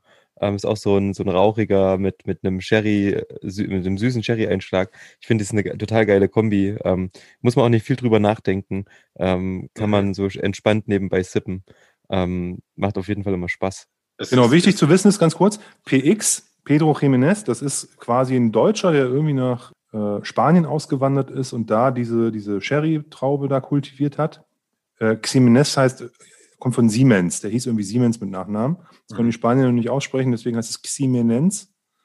Und ähm, Pedro, der Peter hieß er wahrscheinlich, Peter Siemens, ne? Pedro Ximenez. Auf jeden Fall ist das ein ganz dicker, süßer, schwerer Sherry. Also der ist wirklich wie Öl. Äh, sehr süß, sehr dunkel, dickflüssig Rosinen. So schmeckt der Sherry, wenn du den sozusagen als Sherry kaufst. Mhm. Und Fass leer und dann den, den, den sehr rauchigen Lagavulin Spirit rein, zehn Jahre liegen lassen und einfach aus, der aus dem Fass in die Flasche, ohne dass da noch viel gemacht wurde. Genau. Also mir schmeckt er sehr gut. Und das ist echt krass, ist genau diese, diese zwei, dieses Süßliche und das Rauchige. Das sind einfach diese zwei Sachen, die der hat. Ja. Total abgefahren. Der Artback irgendwie, der ist einfach, der ist einfach nur rauchig und heavy. Aber der hat noch. Bei, hm? Der hat noch irgendwie diese Süße. Wobei ich habe jetzt schon lange keinen Artback mehr getrunken, aber den habe ich halt zumindest einfach das Rauchige blieb mir zumindest in Erinnerung. Ja, bei Artback ist wirklich so, eigentlich, der, der ist eigentlich auch dafür bekannt, man nennt das das Artback-Paradox oder Paradoxon, dass der eben auch so dieses, äh, obwohl er jetzt nicht so okay. dieses, diese Sherry-Noten hat, aber trotzdem halt so extrem süß ist, ähm, was ganz geil ist auf jeden Fall. Macht auf jeden Fall Spaß. Ja, gut, süß schon, aber ja. Das ist eine ganz andere Süße. Das hier ja, ist eine, eine, Süß eine Süßigkeiten, Schokoladen, Rosinensüße. Mhm. Und die hat ein Artback natürlich nicht. Ein Artback hat so eine, ähm, der kommt eher zitronig, frisch daher und hat da aber noch so eine, so, so, so eine Süße drin, die, die eher auf einer Zucker, also die jetzt nicht diese, diese, ähm, ähm, also eine Süße, die aus einer Schokolade kommt oder aus dem, das ist ja irgendwie wie Nachtisch hier, ne? Wie ein Dessertwein, mhm. der irgendwie ähm, ähm, ganz dickflüssig daherkommt. Hier ist übrigens von der Distillerie nicht mehr viel übrig, muss man sagen, außer dem Rauch. Ne? Also das Fass ist so stark, das hat den, das Destillat komplett eingenommen. Mhm. Ne? Also diese, so ein intensives PX-Fass, das bügelt quasi den, man nennt das Brennereicharakter, also das, woran anhand dessen du eine, eine Distillerie gut identifizieren kannst, relativ stark platt. Mhm. Ja, und ähm, das ist hier in dem Fall auch so. Klar könnte man jetzt sagen, hey, ich weiß, das ist Lagerwulen, schmecke ich, aber ich ja, wäre mir da Fall. nicht so sicher, ob ich das, ob ich das rausschmecken könnte. Ja. Ähm, also wenn hier jetzt Artback auf der Flasche stehen würde, würde ich das auch glauben. So, ne? Mhm. Also. Ja, ich auch, glaube ich, doch, ich auch. Was ich jetzt vorhin gesagt habe, ich kann mich nur nicht an diesen süßlichen Geschmack vom Artback, kann ich, konnte ich mich jetzt nicht mehr erinnern, aber, aber doch, also ich würde sogar sagen, das ist der, ist mein Favorite von heute Abend. Sehr schön. Grande Finale. Ich mhm. sehe gerade, ähm, Du hast einen Sweater an von ähm, Money Sex Records, richtig? Ja, leider gibt's das nicht mehr. Aber es gibt also, sehr, sehr leider nicht mehr. Ich habe die äh, wirklich, wirklich hart gefeiert. Ähm, und machst du, also ich glaube, du hast ein Release auf dem Label, ne? Ja. Und ähm, machst du trotzdem irgendwie ähm, Exkurse außerhalb von Hip-Hop selbst, ähm, wenn du produzierst? Ja, eigentlich ziemlich viel. Also ähm, es ist, es schlummert halt viel auf der Festplatte. Und weil ich mich dann immer so ganz genau entscheide, was dann dann rauskommen soll, in welchem Kontext und so, weil ich nicht einfach nur alles rausballern will. Aber ja. ich mache schon auch viel so, ja, so Abtempo-Sachen, auch viel hausige Sachen habe ich jetzt in letzter Zeit viel wieder gemacht. Dann, aber was ich auch echt, ich habe so ganz stumpfe, äh, so Industrial trappige Sachen gemacht, wo ich irgendwie okay. meine Bratpfannen und irgendwelches Zeug hergenommen habe, um zu samplen. Und ist ja auch organisch. Ist auch organisch, ja, im Endeffekt, genau. Und, äh, ähm, und was ich in letzter Zeit viel mache, ich versuche wirklich so Jazzstücke zu, mhm. zu schreiben, wäre zu hochtrabend gesagt, weil ich jetzt keine Notenkenntnis äh, jetzt so von so richtig habe, aber ich, ich habe viele, viele, viele Tutorials Piano-Tutorials mir angeschaut in letzter Zeit. Mhm. Und auch auf dem letzten Album ist ja kein Sample mehr eigentlich drauf. Es ist ja alles eingespielt äh, ähm, und diese ganzen Jazz-Harmonien. Und ich versuche halt ähm, mal immer mal wieder, ich brauche mal lang für solche Stücke, aber es soll halt so klingen, als wäre es ein original aufgenommenes Jazzstück. Äh, und spiel dann was und improvisiere und schieb aber im Nachhinein viel rum, so MIDI-mäßig noch, wenn was nicht gepasst hat oder macht nochmal, nochmal, und dann entsteht über viele Wochen und Monate so, so Jazzstücke, auch so mit Jazz-Percussions und äh, mit versucht dann so Kontrabass und so Sachen noch reinzumachen. Ähm, es ist noch nicht da, wo ich es gern hätte, dass es, weil das kommt, das wird irgendwann mal rauskommen, aber das, das muss erst, das muss geil sein. Also es darf nicht so, ja. oh, da hat er versucht, Jazz zu spielen, ist ja lustig so, sondern es muss geil sein am Ende. Und da bin ich irgendwie noch lange nicht. Ich glaube, das wird so eine Lebensaufgabe für mich. Aber ja. ähm, das mache ich gerade auch sehr viel. Ähm, und ja, was habe ich? Ich habe, es gab mal so eine Zeit, so Mitte der 2000er, wo ich dann so auch so French House Scheiße gemacht habe, so, so Alter, Justice, geil. So Justice-mäßig Ja. und so, keine Ahnung. Das war dann aber irgendwann auch wieder vorbei. Ähm, was ich gerade mache, sehr viel auch, ist so Mitte, Mitte Ende 80er Hip-Hop-Beats zu machen. So nur mit so Drum Machines und so, die auch aus nicht viel ja- mehr bestehen. So. Hm. So Cool Kids oder sowas oder so. Also was heute cool. Äh. Ja, nee, ich, also was ey, Run DMC mal war. ja, genau, quasi. aber nicht, nicht auf neu, sondern wirklich alt. Okay. Also nicht mit einem neuen Touch drin, sondern so wirklich alt. Und mach habe ich gerade viel, ähm, weiß auch nicht warum.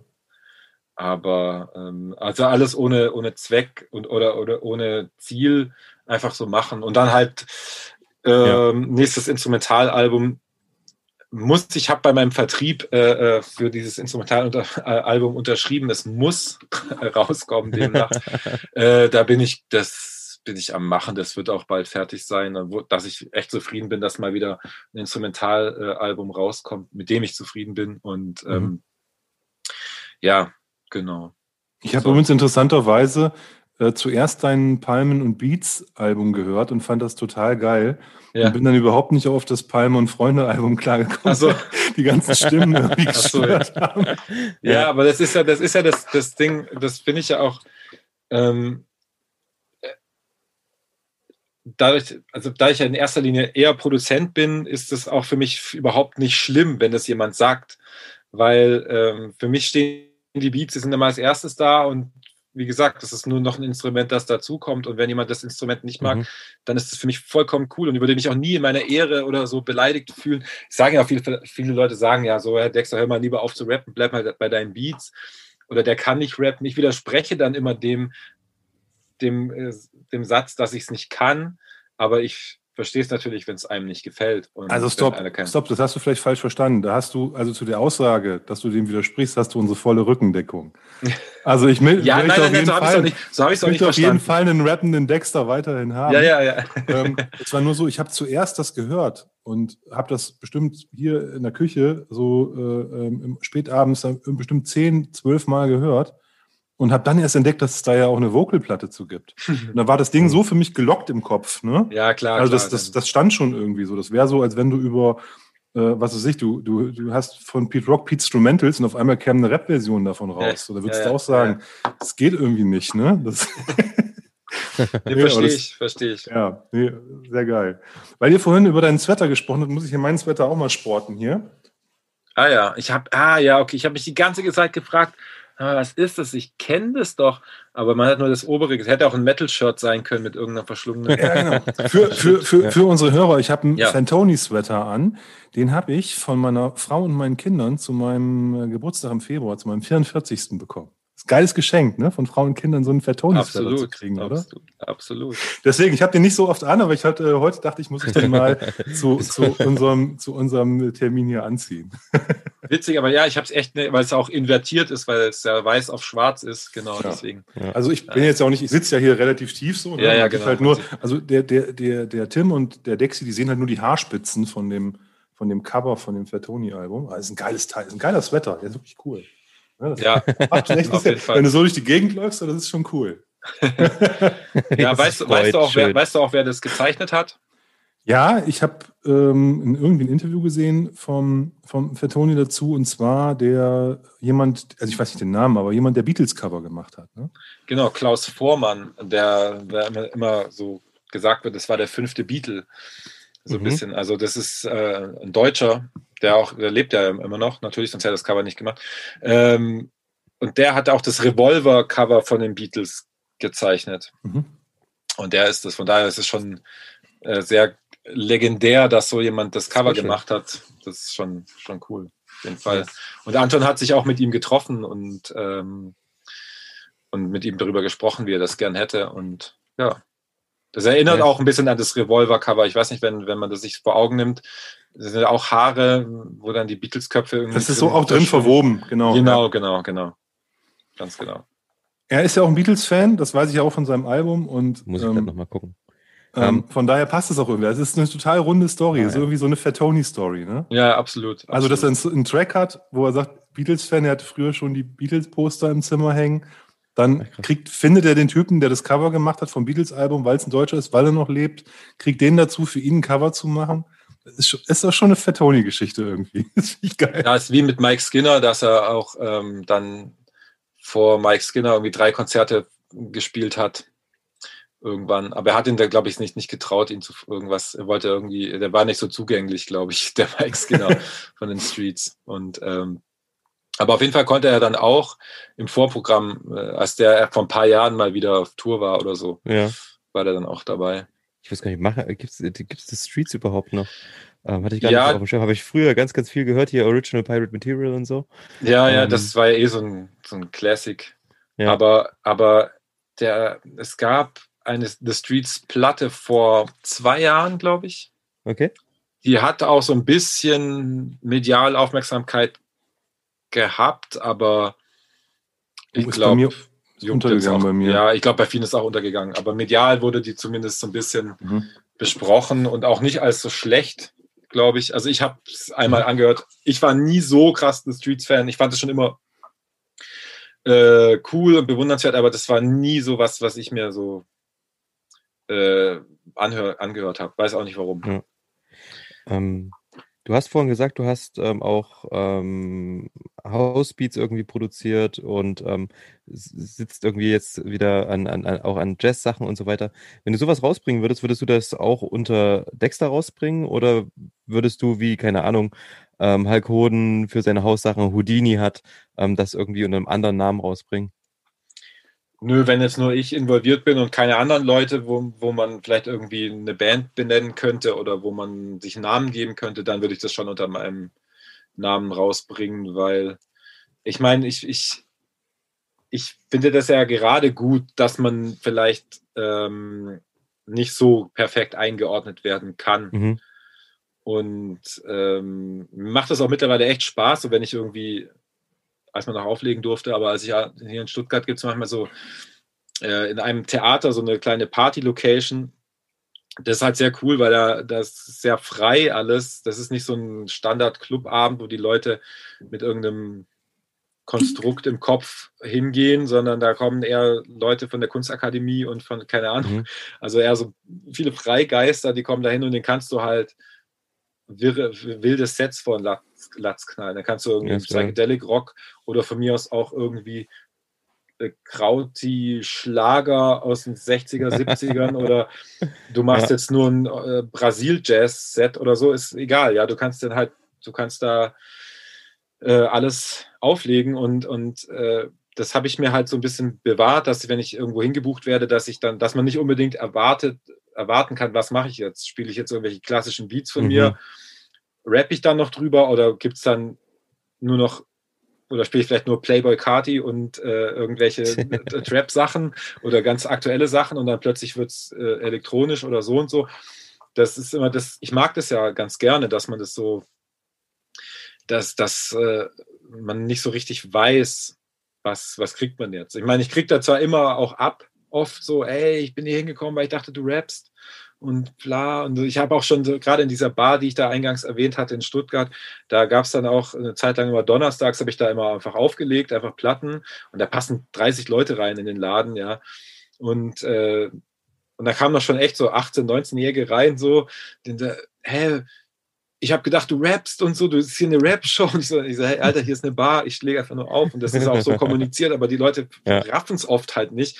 Ich verlange das ja auch nicht, aber das ist halt immer lustig zu sehen, äh, dass manche sagen dann, ey, ich wollte eigentlich nur Beats hören, warum rappst du jetzt? Ich wollte eigentlich, dass du das machst und das machst und so. Und, aber das finde ich eigentlich okay. Das, von daher würde ich das, äh, ich mache, egal was ich mache, alles unter, unter meinem Namen. Es sei denn, es Ja. ist, wie gesagt, was mit anderen Leuten zusammen. Wenn du so Industrial-Mucke dann rausbringst, dann steht dann irgendwann so eine schwarze Kutte mit so Plateaustiefeln, mit so Nieten überall vor dir und sagt, ey, was legst du hier für einen komischen Hip-Hop Ja, ähm, auf? Ich will hier mein klar. Industrial-Zeug hören, Ja. Punk oder so. voll. Naja, Ja, gut, aber ich war so, auch- so weit, so weit äh, äh, raus lehne ich mich dann auch nicht, was so in das, also ich, äh, ähm, ich meinte damit eher, dass es halt sehr, sehr perkussiv ist und Ja. wenig Melodie und, und sehr viel Schlagwerk abgesampelt, was sehr hallig ist und so, genau. Ich habe jetzt so an Atari Teenage Riot oder so ein Kram. Ja, nee, gedacht, so, so- kenne ich auch, habe ich sogar auch gehört eine Zeit lang äh, tatsächlich. Äh, die hat noch immer geile Videos. Ja. Hm. Ähm, Mich wundert gerade, dass Olli das kennt. Das ist ja geil. Gut. Das ist übrigens krass, ne? Der Tim und ich, wir sind ja zehn Jahre auseinander und äh, wir, haben eine, wir haben eine Playlist auf Spotify. Müssen wir, müssen wir auch nachher gleich noch drüber reden. Vor, Mhm.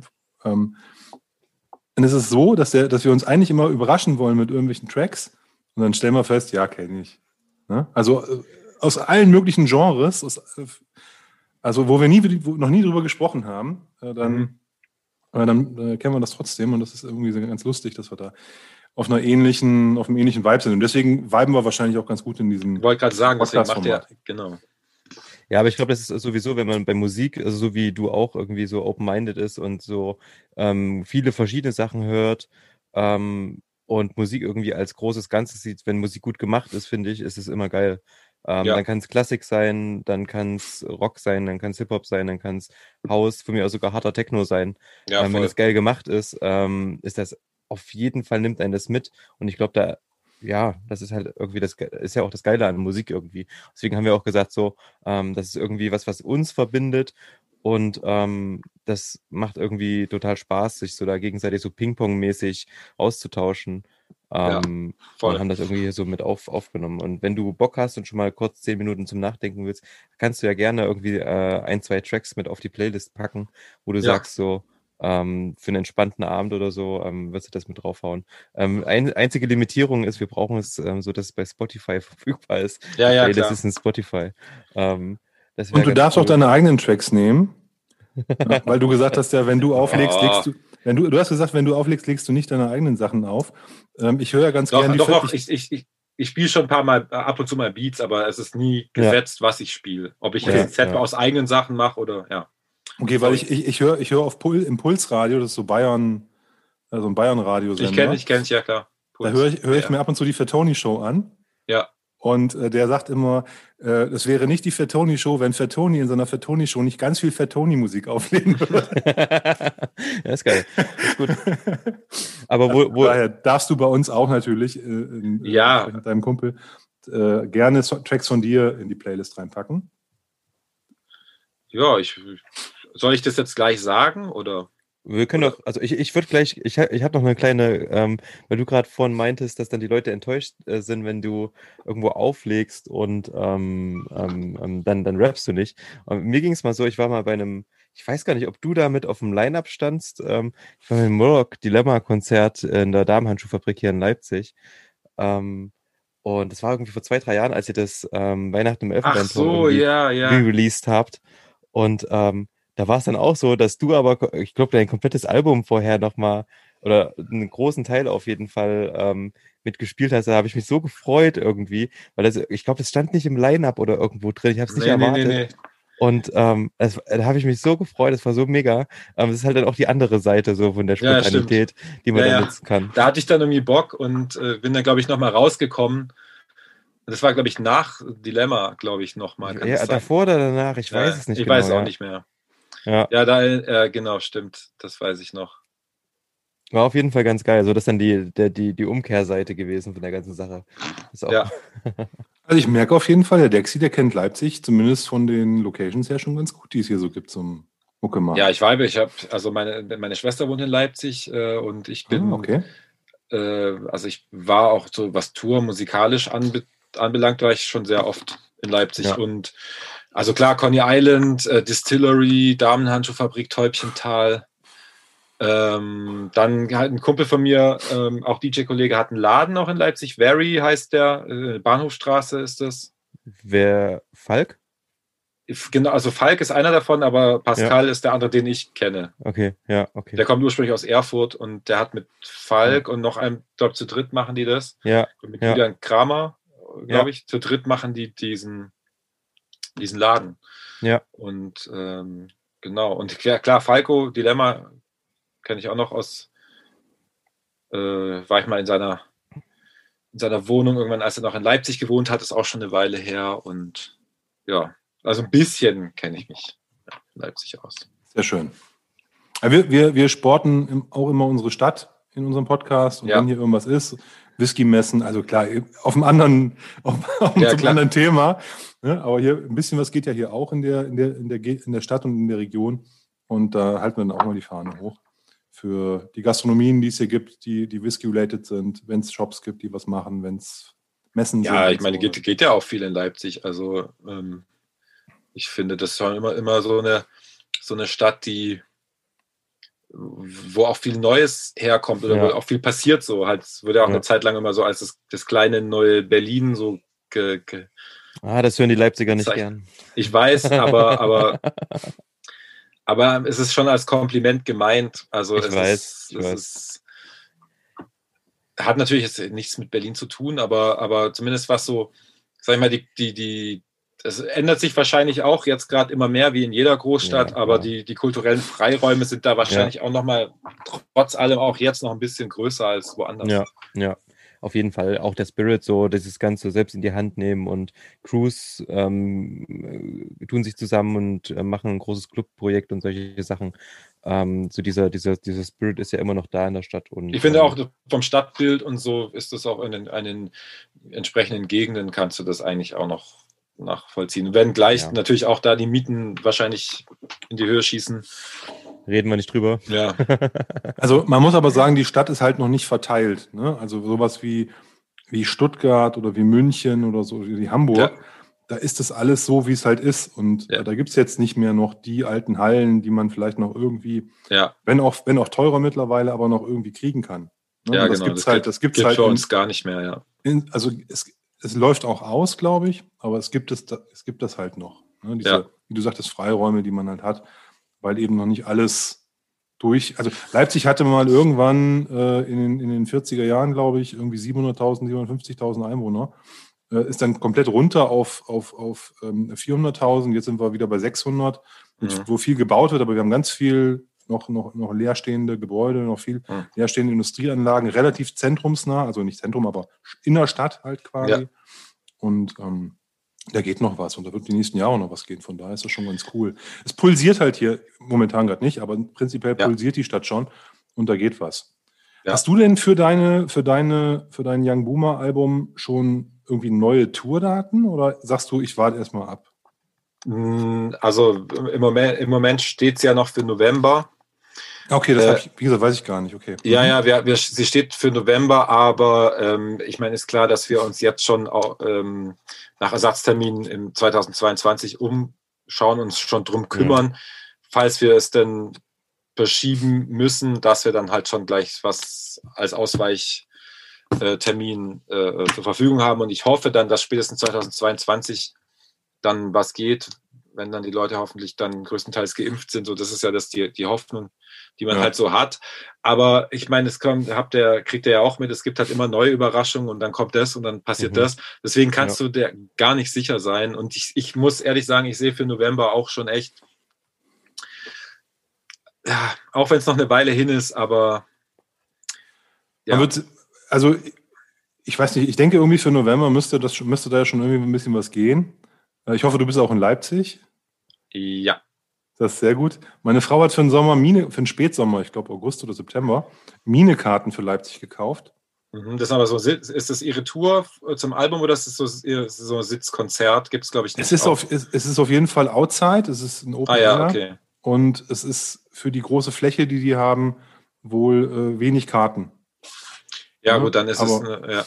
Ähm, ähm aber selbst da weißt du nicht, ne? Ich habe gesagt, kauf die Karten. Ne? Wird Zurückgeben kann man sie immer. Ja, genau. selbst, also selbst wenn das nachher irgendwie, das ist jetzt ja auch nicht die, die, die, die, die Rieseninvestor, sondern also das ist, ist glaube ich, auch für einen Künstler, wenn, wenn, wenn man das dann kann und wichtig und zeigen und hier, ne? Und deswegen, ja. also das ist ja jetzt auch nicht mehr so weit weg. Und die hat das irgendwie letzte Woche oder jetzt am Wochenende irgendwie gepostet. Und meine Frau, die ist da irgendwie, die folgt Mine irgendwo bei Insta oder Facebook, weiß der Geier was. Und äh, hat dann da halt gleich zwei Karten geordert. Ähm, habe mich natürlich gefreut, weil äh, auch die habe ich durch Fettoni. Alles, das war auch wieder so ein Konzert, wo ich mit meiner Frau mal hingehen konnte, ne? War mhm. Fettoni und Mine. Vorher kann ich Mine natürlich nicht. ja, ich bin auch auf ihrem kommenden Album, bin ich auch drauf. Oh, cool. Ähm, ja. Das wird auch lustig. Sehr schön. Na, da freue ich mich dann drauf. Ja. Wenn ich das, wenn ich das zu hören bekomme. Ich glaube, es kommt auch irgendwann in den nächsten, nächsten Wochen. Ne? Das ja, so das ist nicht mehr lang, genau. Die ist auch in ihrer, Pro, in ihrer sogenannten Promo-Phase. Ähm, genau. Und das finde ich übrigens toll, dass du jetzt ohne Promophase dich mit uns hier in so einen virtuellen Raum begibst, weil das ist ja auch nicht üblich.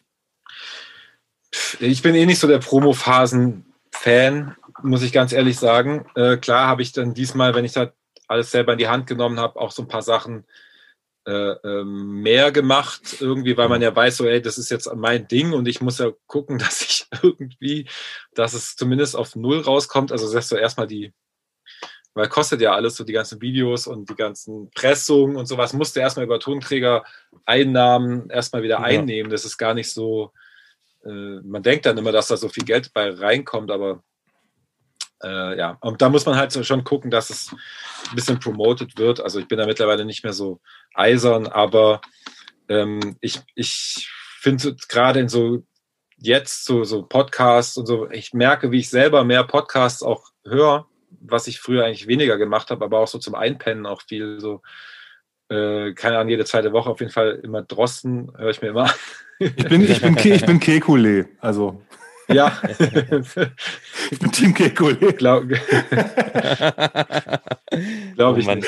Auf jeden Fall, ähm, äh, äh oder, oder keine Ahnung, und dann halt so andere Podcasts und dann habe ich auch immer, ja. äh, immer Lust äh, auf so jetzt was in Anführungsstrichen fachfremdes und so. Das fand ich schon von Anfang an äh, mhm. interessant, so eure Anfrage und weil mir es auch Spaß macht halt. So, genau. Deswegen mache ich das auch gerne ohne Promophase. Sehr cool. Nee, cool. Nee, uns hat auf jeden Fall, wir waren so ein bisschen dann so, so Fanboy-Modus aktiviert, so, wow, krass. Ähm, deswegen das ähm, auf jeden Fall cool, ähm, dass du dazu gesagt hast. Und, ja, sehr gerne. Ähm, das, das macht auf jeden Fall Spaß, weil es auch so ein bisschen, natürlich ist das ganze Whisky-Ding total nerdig, ne?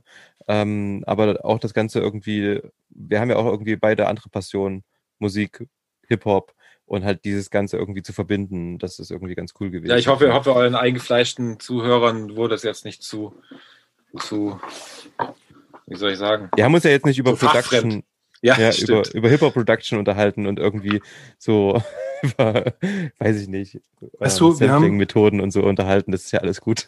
ja, also das, das, du machst es ja den, den, den, den, und das, ich hoffe, liebe Hörer, ihr äh, Zuhörer, ihr seid da jetzt nicht sauer, ne? aber man kann es immer nicht allen recht machen. Und wir haben natürlich auch, wir, wir haben zum Beispiel einen Gast da gehabt, den Benedikt von Spheric Spirits.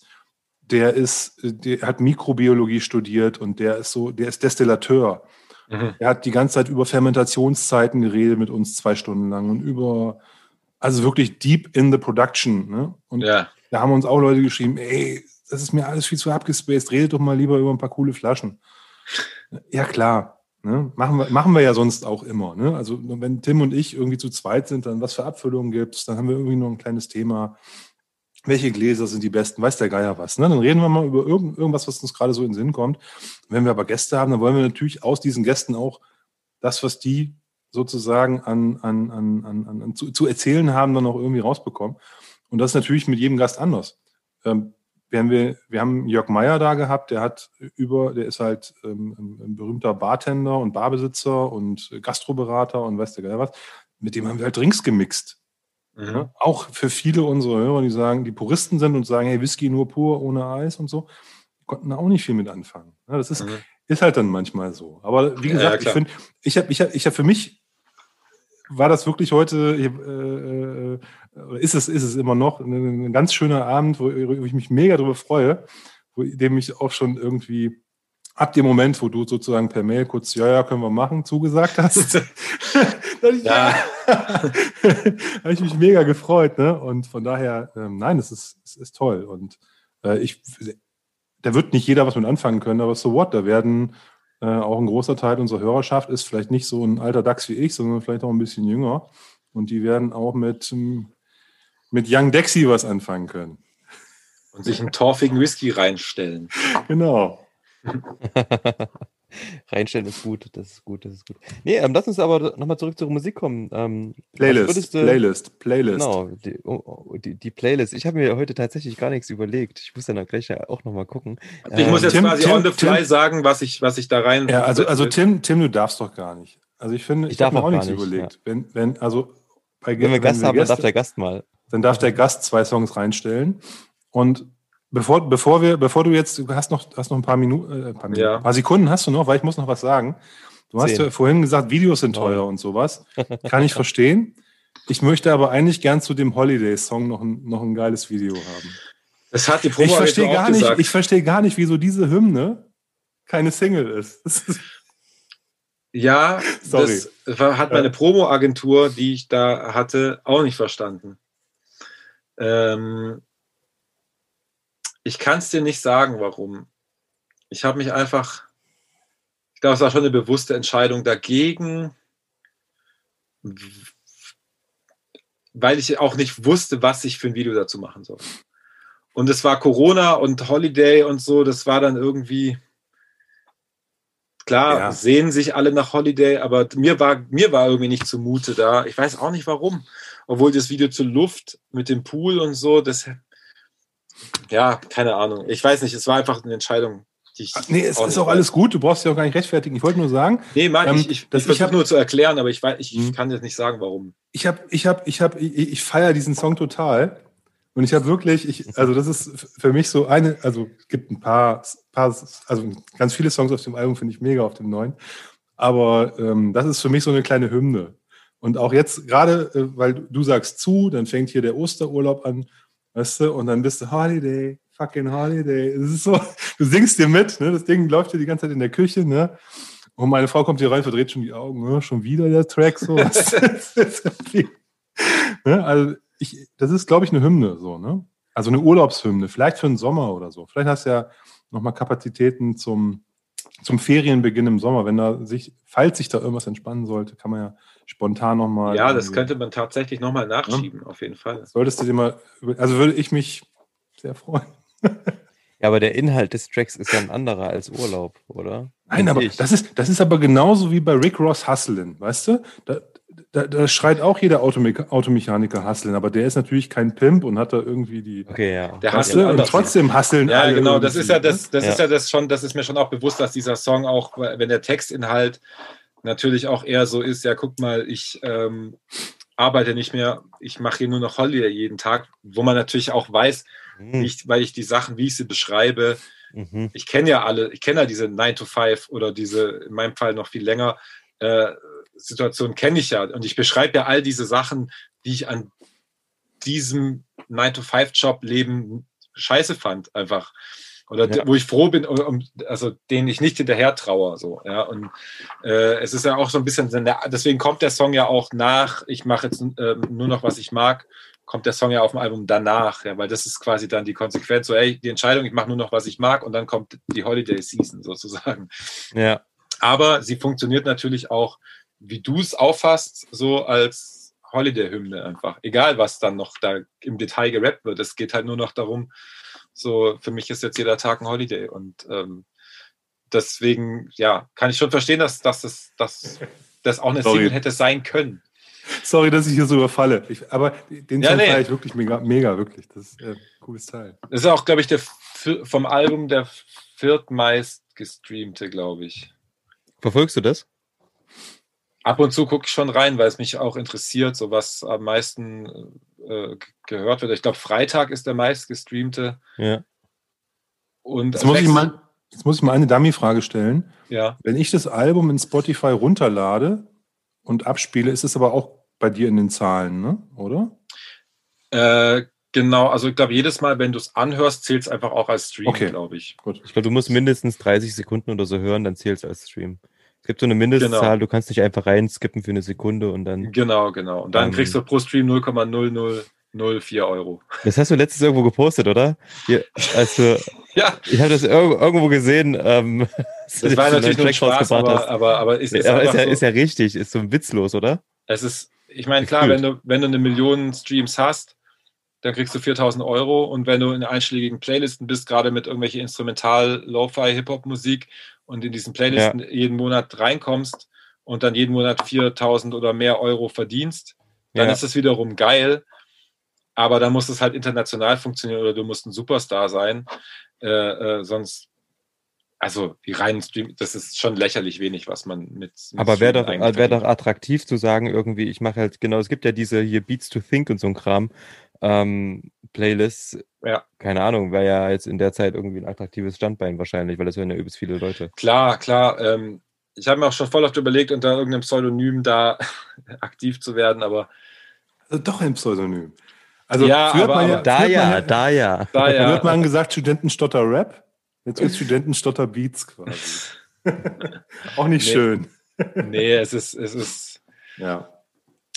Ich, ich, ich kann, ich krieg's einfach zeitlich nicht hin. Und Ja, Mhm. ja. äh, wenn, solange ich irgendwie äh, so auch meine Miete bezahlen kann, dann werde ich es jetzt nicht drauf anlegen, da irgendwelche Lo-Fi-Beats zu Ja. machen. Ähm, die Versuchung war schon mal groß, das zu machen, aber keine Ahnung.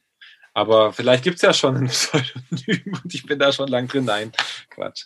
Das sage ich zwar ab und zu mal, aber ich habe, ich habe, es wurde mal irgendein Song, wo, kam mal in diese Jazz Vibes Playlist und der ging dann auch gut und da habe ich mich auch gefreut, aber Mhm. äh, ich lege die Produktion nicht drauf an, dass sie da funktionieren, weil die müssen schon ganz Ja. gewissen Standards gehorchen, dass die da äh, funktionieren. Also es muss, es darf halt nicht stören einfach. Es darf nicht stören, es sollten bestenfalls keine Vocals fetzen, keine abstrusen Jazz-Interludes oder sonst was drin vorkommen, sollte halt ja, und dementsprechend sind halt auch die, also wie gesagt, es sind auch viele Sachen drin, die sind auch, auch cool und Leute, die machen ihr Ding und die kommen da rein und das ist auch äh, äh, für die super und ich freue mich auch, aber es gibt halt Leute, die produzieren halt auf diese Playlisten hin Sachen und da kommen Sachen drin vor, wo ich manchmal denke, ey, der hat gerade angefangen, Beats zu machen, es klingt so scheiße, so schlecht.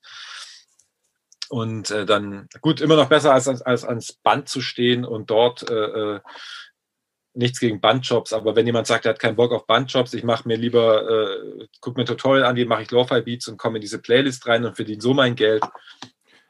Deine Beats sind ja eigentlich auch- auch nicht glatt. Die sind zwar entspannt, aber die sind ja nicht glatt. Lebensentwurf. Ne? Die sind, de, de, deine Beats sind ja Nee, schon komplex und, und- die und- sind, die sind auch, auf, auch, auch, auch, auch manchmal so ein bisschen verschroben und so. Die sind, die sind entspannt und die sind cool und die laufen halt irgendwie gut. Aber das ist jetzt nicht so, dass das jetzt so eine eingängige, also finde ich überhaupt nicht.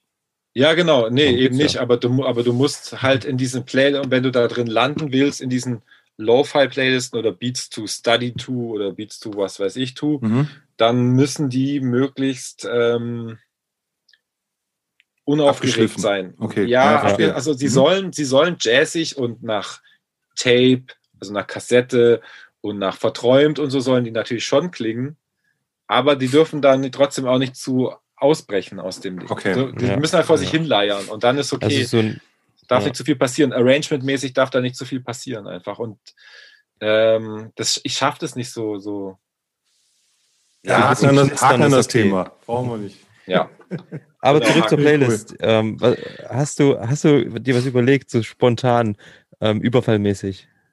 Ja, ich hab, hätte ähm, Taymori heißt der gute Mann, vielleicht kennst du das, wenn du dich in Hausgefilden auskennst. Also T-E-Y-M-O-R-I und der Song heißt Ja. Valley, Valley of Peace.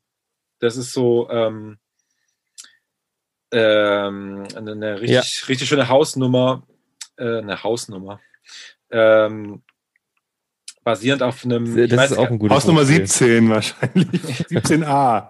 Es ist, es ist auf jeden Fall ein afrikanisches Sample und afrikanisches Sample kann man nicht sagen, weil Afrika ist riesengroß und hat tausend Länder und tausend Kulturen. Aber ich bin mir nicht mehr ganz sicher, aus welchem Teil Afrikas äh, ähm, das Original herkommt. Und ich könnte, man könnte das Ja. Original noch mit auf die, weil das ist gesampelt auf die ähm, äh, Playlist mit dazu packen. Und zwar ist es The äh, Garifuna Collective. Also so G-A-R-I-F-U-N-A Collective. Und der Song heißt Mongulu. Und ich möchte jetzt mich, weiß mich, weil ich jetzt ein bisschen mich dafür schäme, dass ich nicht weiß, aus welchem afrikanischen Land das jetzt ist. Ähm, kurz nachgucken. Das ist absolut in Ordnung. Ich packe das so lange auf die Playlist drauf. Ähm, und du meintest, das Lied heißt Mongolu, richtig? Ja, ne? Genau, Sehr Mongulu. gut, habe ich. Läuft so äh, eins zu eins ähm, direkt mal mit reingeschmissen. Ähm, ich habe mir, ähm, ich habe gerade kurz reingehört sogar. Ähm, Hausi, nice, ähm, klingt gut. Schöne, die, die Percussions sind nice. Von dem, Ja, also das, von dem das hat- ersten Track. ja genau, das ist, das ist, und ähm, der hat quasi dieses äh, Garifuna Collective gesampelt. Ja, ja, ja. Auf der Homepage steht auch nicht drauf, woher sie kommen. Na toll. Wer weiß. Vielleicht ist ja irgendwie auch ein Kollektiv. Aus verschiedenen. Sie haben auf jeden Fall schon in ganz Afrika performt. Ja. Ich glaube, ja, guck, guck, du kannst mal weiter gucken. Erstmal äh, finde ich das total klasse, dass du zu unserer äh, Playlist was beisteuerst. Die ist, wie gesagt, schon, schon, schon sehr, sehr, sehr verschieden. Sehr, ja, Ja. da, ist alles drin. Ne? Also wirklich, die, die, die ist auch, ist auch glaube ich, eine geile Playlist. Wir haben ein paar Gäste, die komische Sachen reingeworfen haben. Da müssen wir nochmal drüber reden. Aber ähm, vom Prinzip her äh, äh, Aber passt das schon ganz wir- gut. Und da noch schon, schon mal danke, dass du da deinen da deinen Sternenstaub da nochmal reinge, ich überlege gerade, haben wir, hast. ist, ist Dexy überhaupt schon mit drin? Ich glaube, ne? Dexy ist, nein, Dexy ist, glaube ich, nicht mit drin, weil. Doch, äh, und zwar Schaffe von Eloquent. Ah, okay. okay. Das ist auch Der so ein Ding, das habe ich, das habe ich sehr gerne gemacht, weil da hat mich so ein bisschen textlich aus meiner Komfortzone rausgelockt. Hm. Äh, ja, genau. Ich feiere die Sachen gerade irgendwie wirklich Ja. hart. Wir haben Ähm, 60, auch- 70 Songs irgendwie in der, oder haben wir noch mehr? Ich weiß gar nicht. Wir haben auf jeden Fall hier einen Zuhause-Track haben wir drin. Wir sind zu Hause. Wir sind zu Hause. Den können meine Kinder, können da alles mitrappen. Hier mit Fatoni und ähm, Ach so, der, ja, ja, ja. Use Genau. Genau.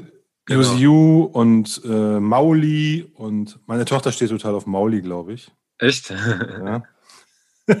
Cool. ja, auf jeden Fall ist so, äh, die Kinder rappen das mit, ne? Die finden, das, finden den Song total toll.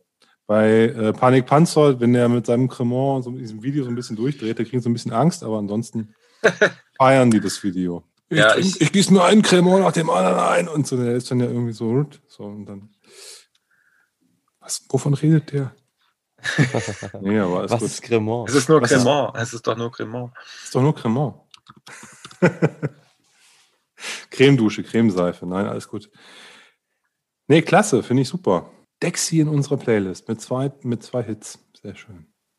Na, jetzt das eine ist, wie gesagt, das Sample ist ganz cool, auch das mal so zu machen. Hengst, äh, schaut mal eigentlich auch als, als Produzent nach so, ähm, es gibt ja dieses, äh, wie heißt die Website, Who Sampled, ähm, wo Samples so herkommen, wenn man irgendwie so, keine Ahnung, jemand, du hast vorhin gesagt, so, dass du manchmal schaust, was, also dass du sagst, du hast zwar deine eigenen Sachen, die du produzierst, aber dann du denkst, okay, jemand anderes ist vielleicht krasser oder so, dass du das oft hast. Schaust du danach, was der gesampelt hat? Ähm, ich, das interessiert mich eh immer, wenn ich Sample nicht kenne oder so, dass ich danach Ja. schaue, aber es ist nicht, nicht unbedingt ähm, krasser, wenn jemand was, sondern ich finde es halt eher krasser, wenn jemand Sachen selber einzockt und Mhm. das klingt so krass, dann finde ich es immer sehr beneidenswert. Weil ähm, klar kann man, können Leute Sachen gut samplen und schlecht samplen, aber oft ist halt ein gutes Sample. Ähm, also ich glaube, ich bin, ich bin gut darin, Samples zu finden und die Essenz aus diesen Samples rauszufinden und damit was Gutes zu machen.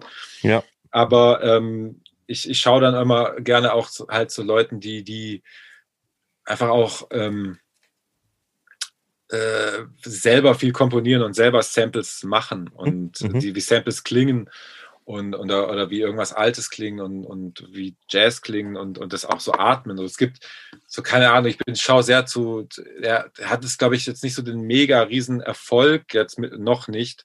Aber Melodie Sinfonie zum Beispiel ist so ein, ein Produzent, den ich sehr krass finde, oder S-Fidelity, so diese Leute, die sind einfach, ähm, also um Leute zu nennen, die ich kenne auch, so die sind, da, da denke ich jedes Mal, Mensch, ey, ihr seid echt krass, so ihr müsstet eigentlich weltweit viel krasser se- noch am Start sein. ja, so. ja, Warum ja. ist es nicht so? Ja, keine Ahnung. Also es ist, nicht, es ist kein Neid, sondern eher so, Ein Aufblicken? Ja, ich bewundere die Leute einfach. So. Also Mhm. gerade gerade Melodie-Sinfonie und S-Fidelity und äh, ja, auch, auch so Hubert Davis ist auch einer, also Ja. Beat-Producer, der, der selber immer sehr tief stapelt, aber das ist so auch einer meiner Favorite-Produzenten mit seinem Mini- Minimalismus, wie der an Sachen rangeht und so. Es gibt schon einige, äh, aber man ist halt das, was man ist so. Und ähm, zu mir kommen auch Leute und sagen, ey, das ist das und das finde ich voll krass und wie hast du das gemacht und äh, das und das. Und man denkt das, ich glaube, diese ganzen Produzenten denken von sich nicht so großspurig oder mhm. ähm, genau, deswegen sind es, glaube ich, auch, sind auch viele von denen halt Produzenten geworden, weil die dann halt eher im Hintergrund äh, agieren und nicht unbedingt jetzt da das Rampenlicht und das äh, Startum suchen halt. Aber das ist eigentlich schon auch eher mein Ding und ich habe auch immer, immer noch keine großen Probleme, hinter Plattenspieler zu gehen oder Beatset zu spielen. Ich bin immer sehr aufgeregt, wenn ich rappen muss. Also dann habe ich immer noch dieses, ich gehöre ja eigentlich gar nicht dahin Gefühl. So voll oft so. Und wenn ich mir so Fettoni oder andere, die halt einfach so Rampensäue sind. Säue. und ich meine, ich, wenn ich mir dann Videos angucke und dann sehe ich, wie ich dann halt auch, äh, wie dann die Performance auch okay ist und dass ich meine Parts gut rüberbringe und dass das alles schon passt, so. Aber so wirklich nach außen, aber in mir drin ist halt immer, ich sehe mich immer, während ich performe und das ist ganz schlimm. Und ich, ich konnte es immer mehr ablegen in letzter Zeit, aber es ist halt immer noch da, so einfach dieses, ja. ja. Also man, ja ich glaube, das ist Sorry, entschuldige. Ja, glaub ich, ich, ich glaube, wir wollen dasselbe sagen. Ich glaube, ja, das ist genau. eine Übungssache. Und ähm, ich glaube auch, man merkt bei dir definitiv auch ähm, einen, einen, einen Fortschritt, finde ich. Ähm, beim, also auch auf den Alben, dass es irgendwie weitergeht ja. und irgendwie total, also am Anfang war es für mich zumindest gefühlt wirklich so noch ähm, nicht ganz so viel Flow, wie es jetzt ist. Es float irgendwie mehr inzwischen. Ähm, und ähm, also nicht, dass es irgendwie früher schlecht oder so war, sondern es ist eine Weiterentwicklung einfach. Und ja. das ist cool zu sehen. Ja, das ist auch. Ich glaube, das bekommst du auch als Feedback Arbeit. viel, ne? Ja, ich, das ist aber auch was, woran ich auch stetig arbeite, weil mhm. ich orientiere mich halt viel an so viel Ami-Rap. Ich höre halt, wenn ich Rap höre, meistens eher so Ami-Rap und äh, halt auch aktuelles Zeug und, äh, mhm. und, und analysiere auch oft, wie die rappen und es entwickelt sich ja alles weiter und ich versuche das halt in meinen Kosmos so ein bisschen einzubauen und achte mehr darauf, wie die Stimme äh, äh, klingt. Also der, wenn ich jetzt was aufnehme zum Beispiel, dann, dann ist es so, okay, du hast es sauber durchgerappt und äh, Flow und so stimmt alles, aber die Stimmlage und das transportiert das nicht, was du transportieren willst. Und dann nehme ich äh, so lange halt an auf, bis ich weiß, okay, das ist so, klingt's gut. Also das ist nicht so dieses, auch wenn es technisch und alles perfekt ist, aber es geht dann ja. eher darum, es muss in die Musik reinpassen. Und da lege ich einfach sehr viel Wert drauf, so hm. äh, äh dass es handwerklich natürlich passt. Also das ist die Grundvoraussetzung, sonst rappe ich das gar nicht erst ein. Also ich merke nicht erst in, in, in der Vocal Booth dann so, das passt nicht, sondern ich weiß, es passt und weiß auch, wo ich atme und wo, also das, das ist mathematisch alles perfekt schon vorbereitet so. Und wo kommt, ich schreibe auch die Adlibs auf, also auch die Sachen, die ich zwischendrin mal reinrufe und so, das wird alles schon aufgeschrieben und das ist alles nicht dem Zufall überlassen. Ja. Da geht es dann eher darum, halt um den Klang und um den Vibe und das passt nicht. Und ich habe halt einfach auch rausgefunden, dass die Ergebnisse oft viel mehr besser sind, wenn man einfach nicht zu overacted, sondern einfach ruhig performt auch so. Ich nehme, auch wenn, wenn man Percussions aufnimmt oder auch Drums oder mhm. es klingt oft besser, wenn ich Sachen leise und smooth aufnehme, mit nicht zu großem Anschlag. Und auch beim Rappen ist es für mich auch so, wenn du, wenn du leiser aufnimmst, dann hast du auch mehr, dann, dann hast du auch mehr Bass in der Stimme und, und die Stimme ich, klingt voller und so. Und das ist für mich bei, wichtig irgendwie ich finde, bei Tagestri Tagestrip nach Waterworld äh, merkt man das total. Da ist deine Stimme auch irgendwie viel kratziger. Ähm, ja, weiß nicht, ob das ein Effekt ist. Aber es nein, ist nein, nein, nein, nein. Das, das, das ist krass. Das ist. Es ist ganz anders als sonst auf jeden Fall. Also man merkt, das ist irgendwie rauer, ähm, ja. aber cool. Ja, das war wirklich, das war schon fast reingenuschelt. Aber das lag auch daran, dass ich das aufgenommen, also das, ich war da echt irgendwie trippig unterwegs. Ich bin jetzt ja nicht mehr so viel irgendwie am, am Kiffen oder so, aber äh, ab und zu ist es halt so und dann. Ja. Äh, ähm, Wird man gesagt, hast du Haschisch in der, in der Blutbahn, kannst du rappen wie ein Wutan. ja, genau. und auf jeden Fall, da war es halt dann so, ich war echt, äh, ja, sehr high und ähm, da ist auch, ich habe den Loop da gerade gemacht und dann ist mir der Text dazu eingefallen, warum ich jetzt auch immer nach irgend, äh, warum ich jetzt da unter Wasser bin, kann ich dir auch nicht sagen. Es gab überhaupt keinen Sinn. Es kam mir einfach in den Kopf. Und das Lustige ist, dass ich das dann eingerappt habe und dann dachte, Alter, du hörst dich so verschachert an, richtig krass und, und so tief, richtig ja. geil. Und dann, und dann habe ich im selben, in derselben Nacht habe ich noch den Manager von Quelly Chris geschrieben, ich habe hier so einen Song, meinst du, der Credit Chris hätte da Bock mit drauf zu äh, springen? Und ein paar Tage später hatte ich die Antwort, ja, er findet den Song cool und er, hat, er hat Bock. Ja. Und dann schickt er sein Part, das, der hat mich dann doch mal überboten mit Kratzigkeit und Tiefe in yeah. der Stimme. Aber er hat sich halt so ganz genau angehört, hat auch, wollte auch, dass ich ihm den Text übersetze und was ich da sage. Und dann habe ich das gemacht und er hat sich so vom Flow und von, von dem Vibe so krass drauf angepasst. So, ich war total happy mit dem Song, Song am Ende und in, in, in, in so Quelly Chris-Fans, die waren natürlich so voll aus dem Häuschen, so dass, dass ich einen Song mit ihm gemacht habe, weil das war so irgendwie so, glaube ich, relativ unerwartbar. Aber, ähm, und dass es dann auch noch so gut zusammenpasst und harmoniert, das hört sich nicht an wie so ein eingekauftes Ami-Feature, sondern so, als hätte man zusammen im Studio gesessen. Mhm. Und äh, ja, genau, deswegen. Aber genau, da ist die Stimme, das ist aber ein Extrembeispiel. Da wirklich ja. ganz nah am Mikro, ganz leise gerappt und äh, die, das volle Spektrum von Bass. Ja, damit ihr zu Hause das ähm, auch irgendwie ja. mal vor euch habt, ich packe den einfach mal mit auf die Playlist drauf. Ähm, dann wisst ihr genau, worüber wir gerade reden. Dann ja. drückt kurz Pause und zieht's euch rein.